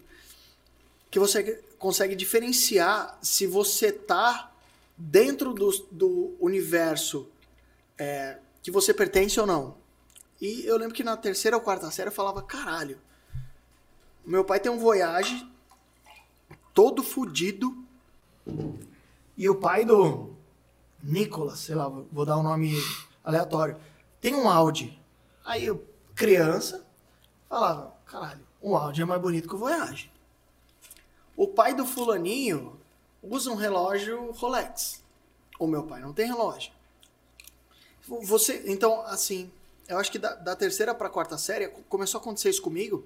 Só que aí você pode falar, ah, Pete, mas você só pensa em dinheiro, você sabia que é, que o seu futuro ia ser esse, que você ia trabalhar com finanças e pensar em dinheiro. Não. As outra, a, a percepção das outras crianças com relação ao que eu tinha também foi a mesma. Só que como eu era classe média, estudando numa, numa, em colégios de classe alta, foi de lá para cá também. E aí começaram a me chamar de pobre. Começaram a zoar o carro do meu pai, a hora que eu chegava. Aí eu comecei a pedir pro meu pai me deixar. Olha que imbecilidade, cara. Meu pai tava pagando uma puta escola pra mim e abrindo mão de muita coisa. Hoje, é, eu olho pros caras e falo, mano, foda-se, você não ganha um décimo do que eu ganho.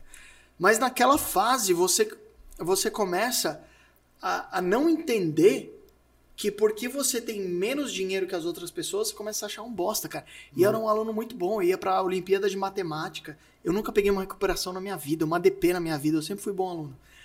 Só que da terceira para a quarta série começaram a me zoar que eu era pobre. Só que eu não era pobre, eu era classe média, só que eu estudava numa, num colégio de rico. Lá você era pobre. Eu comecei a me sentir pobre. Eu não era pobre, eu nem sabia Lá quanto era. que meu não, eu não sabia quanto de dinheiro que meu pai tinha. Eu não sabia que vários dos, dos pais dos meus amigos que tinham Audi, por exemplo, naquela época, era financiado. Criança hum. não sabe que é um financiamento. Hum. O Só carro não. do meu pai, o Voyajão, que era uma bosta, tava quitado. Eu não sabia. Criança não faz essa conta. Não, nem faz. E, é, só que aí você fica com aquela porra daquele estigma de pobre. Entendeu? E, e aí eu saí. não perdoa mesmo, né? Quê? E criança não perdoa. Criança, criança não perdoa. É um Hoje eu não sei como é que tá esse bagulho de bullying, mas na época era tipo, ó, ó o pai do Pete lá chegando com o Voyage, com a lanterna. porque quando chovia, enchia a lanterna do, do Voyage de água, tá ligado? Acho que tinha algum, algum vazamento ali. Ah, olha lá o pai do Pete chegando com a lanterna do carro toda cheia de água.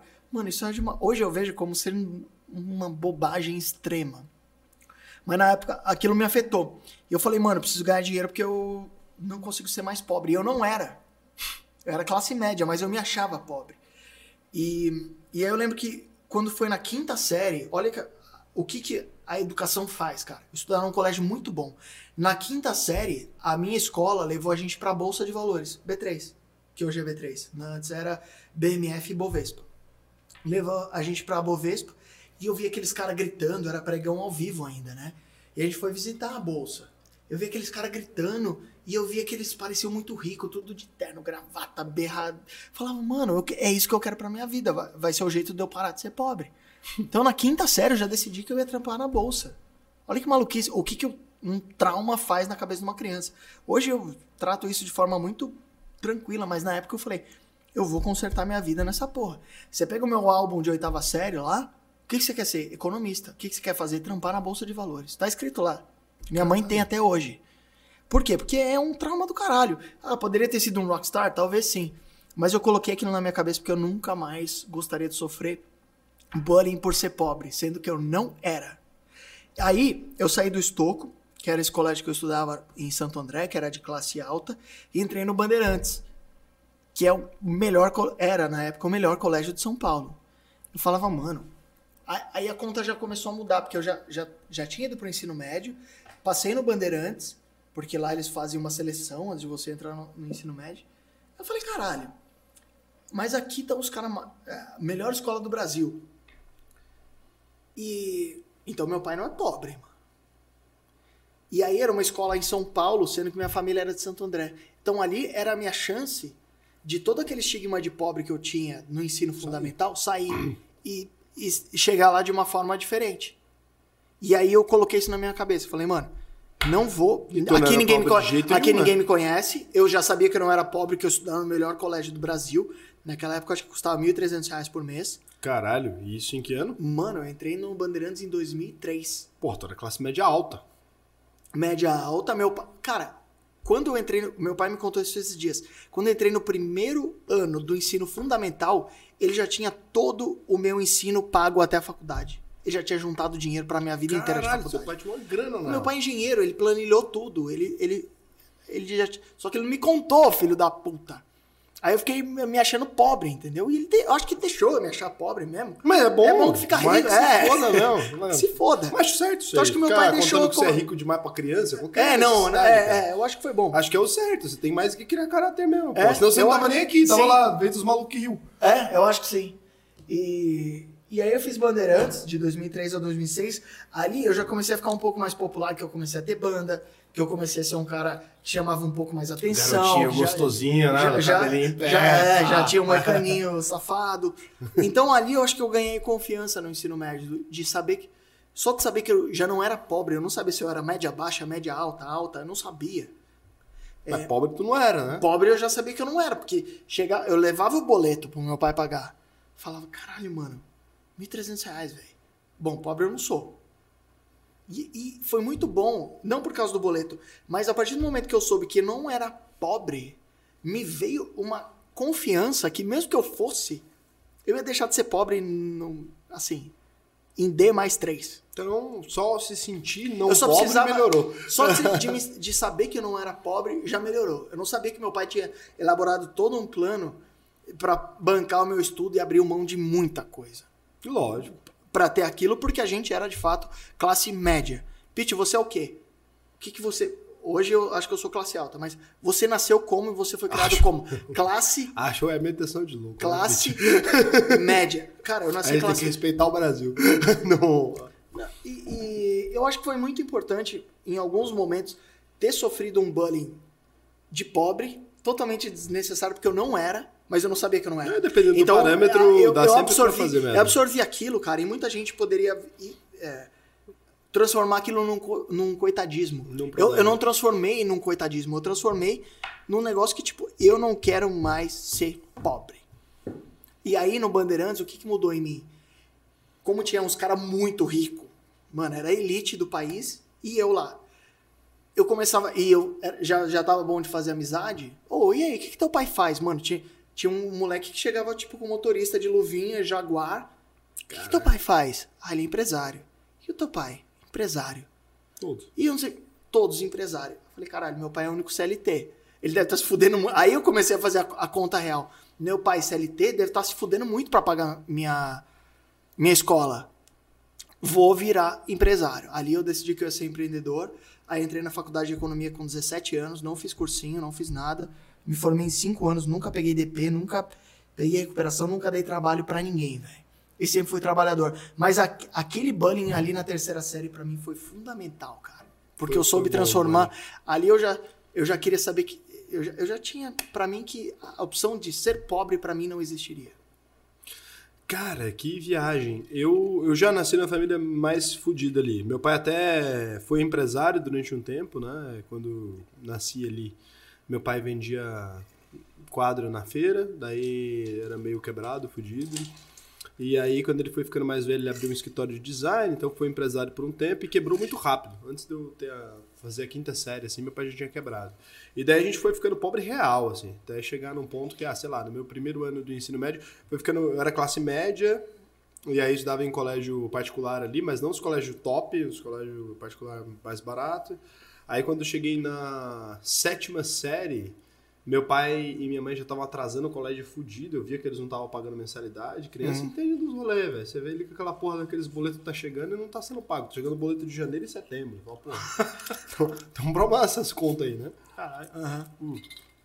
Começou a dar merda, a gente foi mudando de casa do caralho, assim, uma casa pior que a outra, o negócio foi alavancando ali, eu falei, caralho, tá dando merda o negócio. E daí quando eu cheguei, acho que no primeiro ano do ensino médio, eles já estavam muito fodidos, daí eu fui pra escola pública a primeira vez. Então, então nasci ali, foi uma...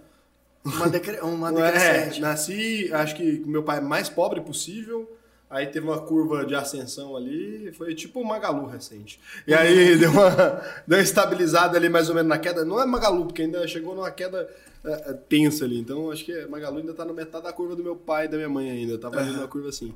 E daí foi quando eu fui estudar no colégio público.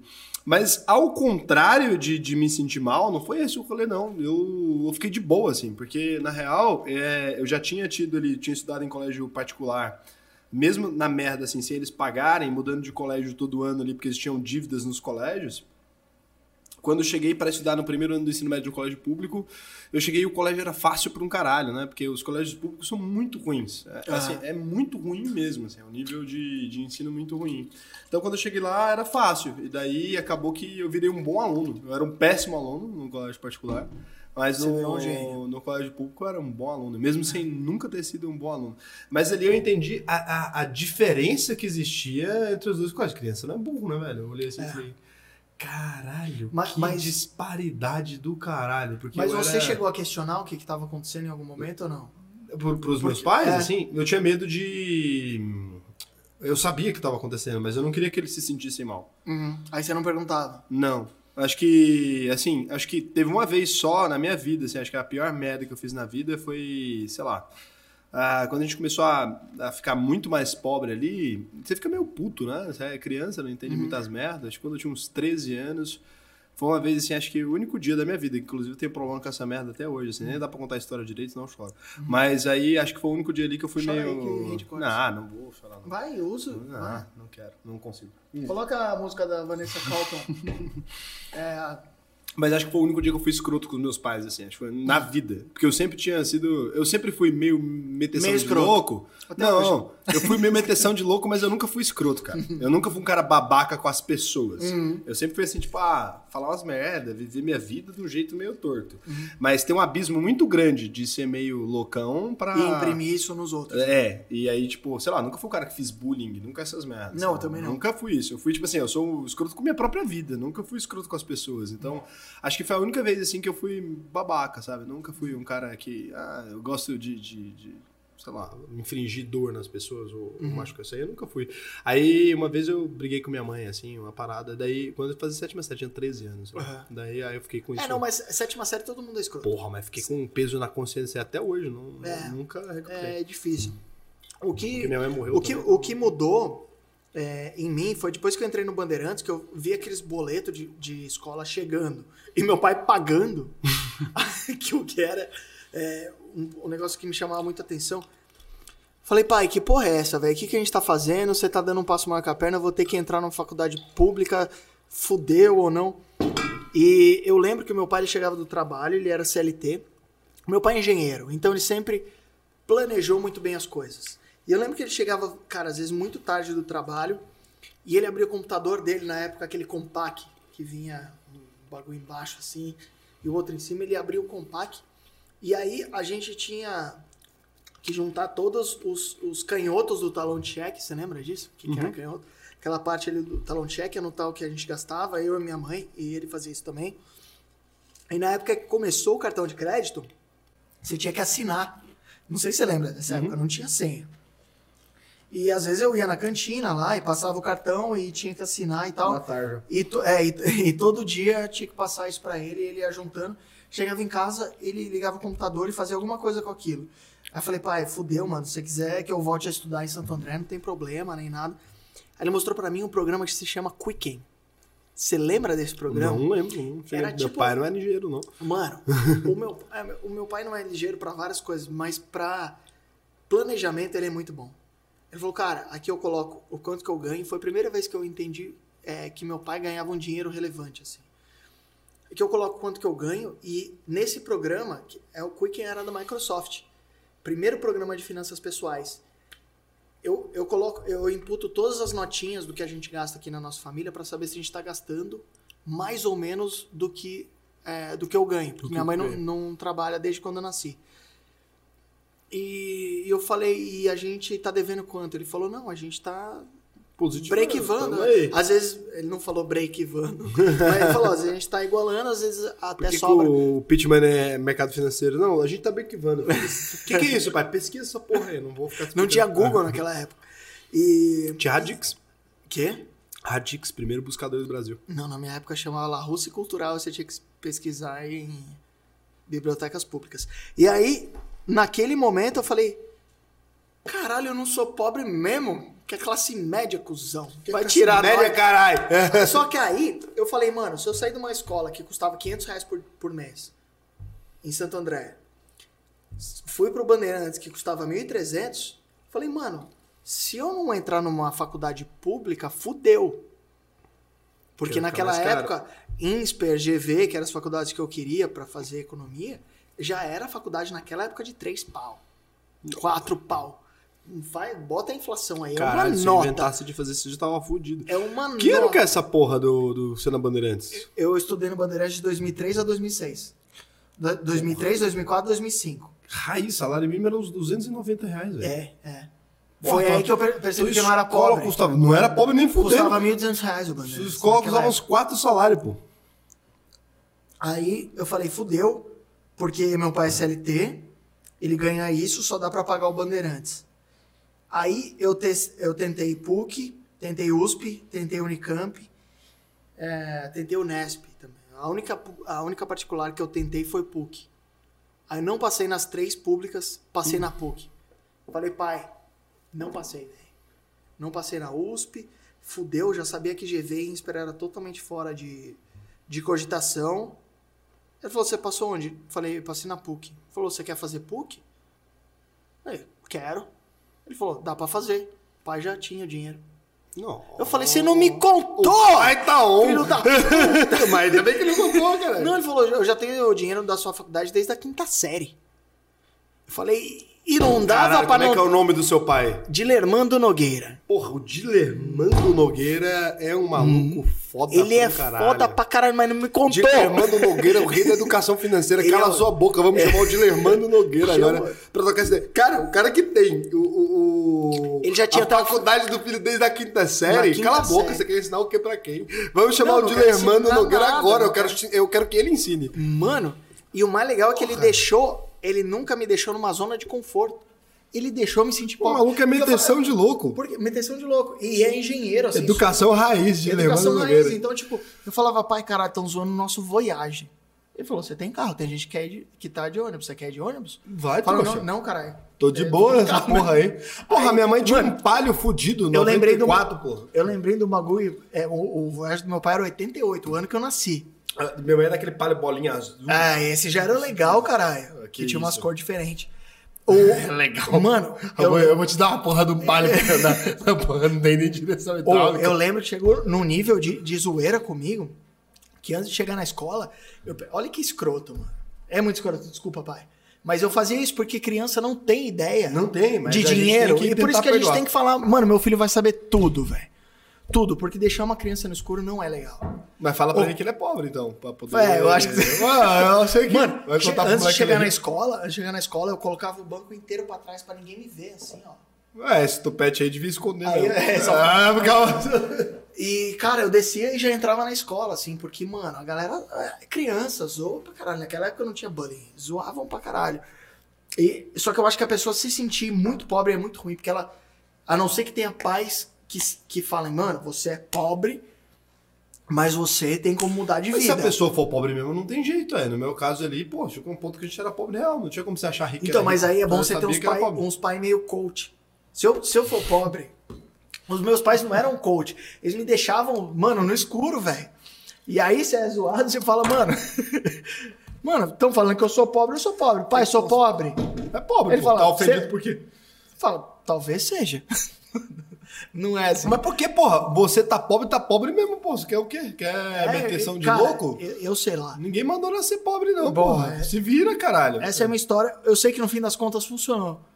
Eu falei, pai, aquele bullying do Voyage que eu sofri, obrigado, bicho. Porque eu vejo os caras que me zoavam pra caralho, velho. Tão tudo fudido. Tudo fudido. Tão fudido? O, o, o pai fez o filho encostar o burro na sombra, pagando de rico, sem ser rico. Fe- mimou o filho e tão tudo fudido, velho. Pô, tem vários amigos do colégio público que ganham uma grana. É? Ficou rico. De boaça. E, mas a maioria deu E o merda. contrário existe pra caralho também. Não, mas a maioria deu merda. Mas Muita gente o- fala, ah, playboy, playboy. Mano, dá cinco anos pra um playboy, não se sustenta, o cara vai ficar pobre. Eu tenho um amigo que quando era bem moleque, assim, ele foi estudar no colégio público, mas por outras razões. Ele foi estudar no colégio público porque... É, e daí ele ia reprovar, daí o pai dele mudou de colégio pra ele não reprovar, né? É, porque senão ele ia perder um ano e tá perto do vestibular, aquelas porra, os pais de rico não quer que eles bomba. E daí botou ele no, no colégio. E, cara, ele recebeu uma herança, o pai dele infartou quando a gente tava, tipo, perto do terceiro ano do ensino médio. O pai dele infartou, ele herdou, tipo, uns 2 milhões de reais. Caralho. Antes dos 18 anos. Esse moleque, Quando isso? Que ano? porra, vai, eu não sou tão antigo assim, mas vai. 2010, 9, 2010, 9. Era Ah, dinheiro. pode multiplicar por dois hoje. vai. Pode multiplicar por dois. Ele Uns deu então quatro, uns 4 cinco milhões. milhões. Isso. Só que aí, tipo assim, ele tinha sido criado no nível meio da zoeira, assim, né? E aí ele recebeu essa herança e ele ficou esperando a hora de fazer 18 anos pra torrar a grana, assim, pra gastar o dinheiro, então, pra começar. E aí, quando ele fez 18 anos, mano, ele saiu comprando carro, comprou uns carros, negócios e tudo. Esse moleque hoje em dia trampa no Lava Jato, velho. Caralho. Ganhou 4 milhões de herança, trampa no Lava Jato. É um imbecil. Eu falo pra ele Puta sempre. que pariu. Ah, ele é seu amigo? É, mó amigo aí. Como é que ele chama? Vamos, Não, ele. não, não dá, porque Não a pode? pessoa vai saber que é ele. Então, ele não dá porque o nome é muito específico. Tá. E aí, tipo assim, se botar, não sabe aquele que você botar no Insta sai? Então, é. E aí, porra, até hoje eu encho o saco dele. Falei, caralho, você é uma anta, tá ligado? E agora tá investindo, tá juntando dinheiro, mas eu falo, porra, tu torrou metade do dinheiro, né? E deu sorte que a mãe dele ainda impediu ele de gastar tudo. E agora não acredita nele, não dá o dinheiro pra ele também, ainda bem. Ah, ainda bem. Agora vai ter que matar a mãe, né? Pra poder. Brincadeira, não. Vai ter que Caralho, esperar- Richthofen. Ah, já vai sei ter que é. esperar a mãe morrer pra poder é, pegar a outra metade do dinheiro. Ainda bem que a mãe dele é sensata e não, não deixou ele usar o dinheiro. Cara, chegamos aqui então já numas, sei lá quantas horas de, de Resenha, hein? programa. Quatro horas de resenha. É, a gente vai ter que cortar metade. Deu a quatro galera horas. tá dormindo ali, acorda ali os mano ali, velho. Deu quatro horas. Vai ficar com uns 15 minutos o episódio, porque teve que vai ter que cortar Só algumas fala bosta. Só fala merda. Se você estiver assistindo agora e esse episódio tem menos de, de duas horas, cortou um pedaço. Então, Falamos não sei quantas bosta. horas. Quantas horas tem originalmente? Duas horas. E vinte. Se tem menos de uma hora e meia, tem menos de uma hora. É porque a gente foi é, nós mesmos. É porque nós somos nós mesmos e a gente teve que cortar. Mas aí tem assim, a versão sem cortes no Spotify, que eu sempre boto sem cortes lá. Excelente. Porque o povo só ouve, né? Não tem como fazer o print, falar que é a gente, falar, não, é sem mudança de voz, o povo faz essas coisas. Cara, pra quem não te conhece, se é que existe essa pessoa, qual que é seu arroba aí? É, Lucas Pitt no, no Instagram e Pitt Money no YouTube. E é isso. E E qual que é o site? Inside App. InsideApp.com.br ou InsideResearch.com.br agora.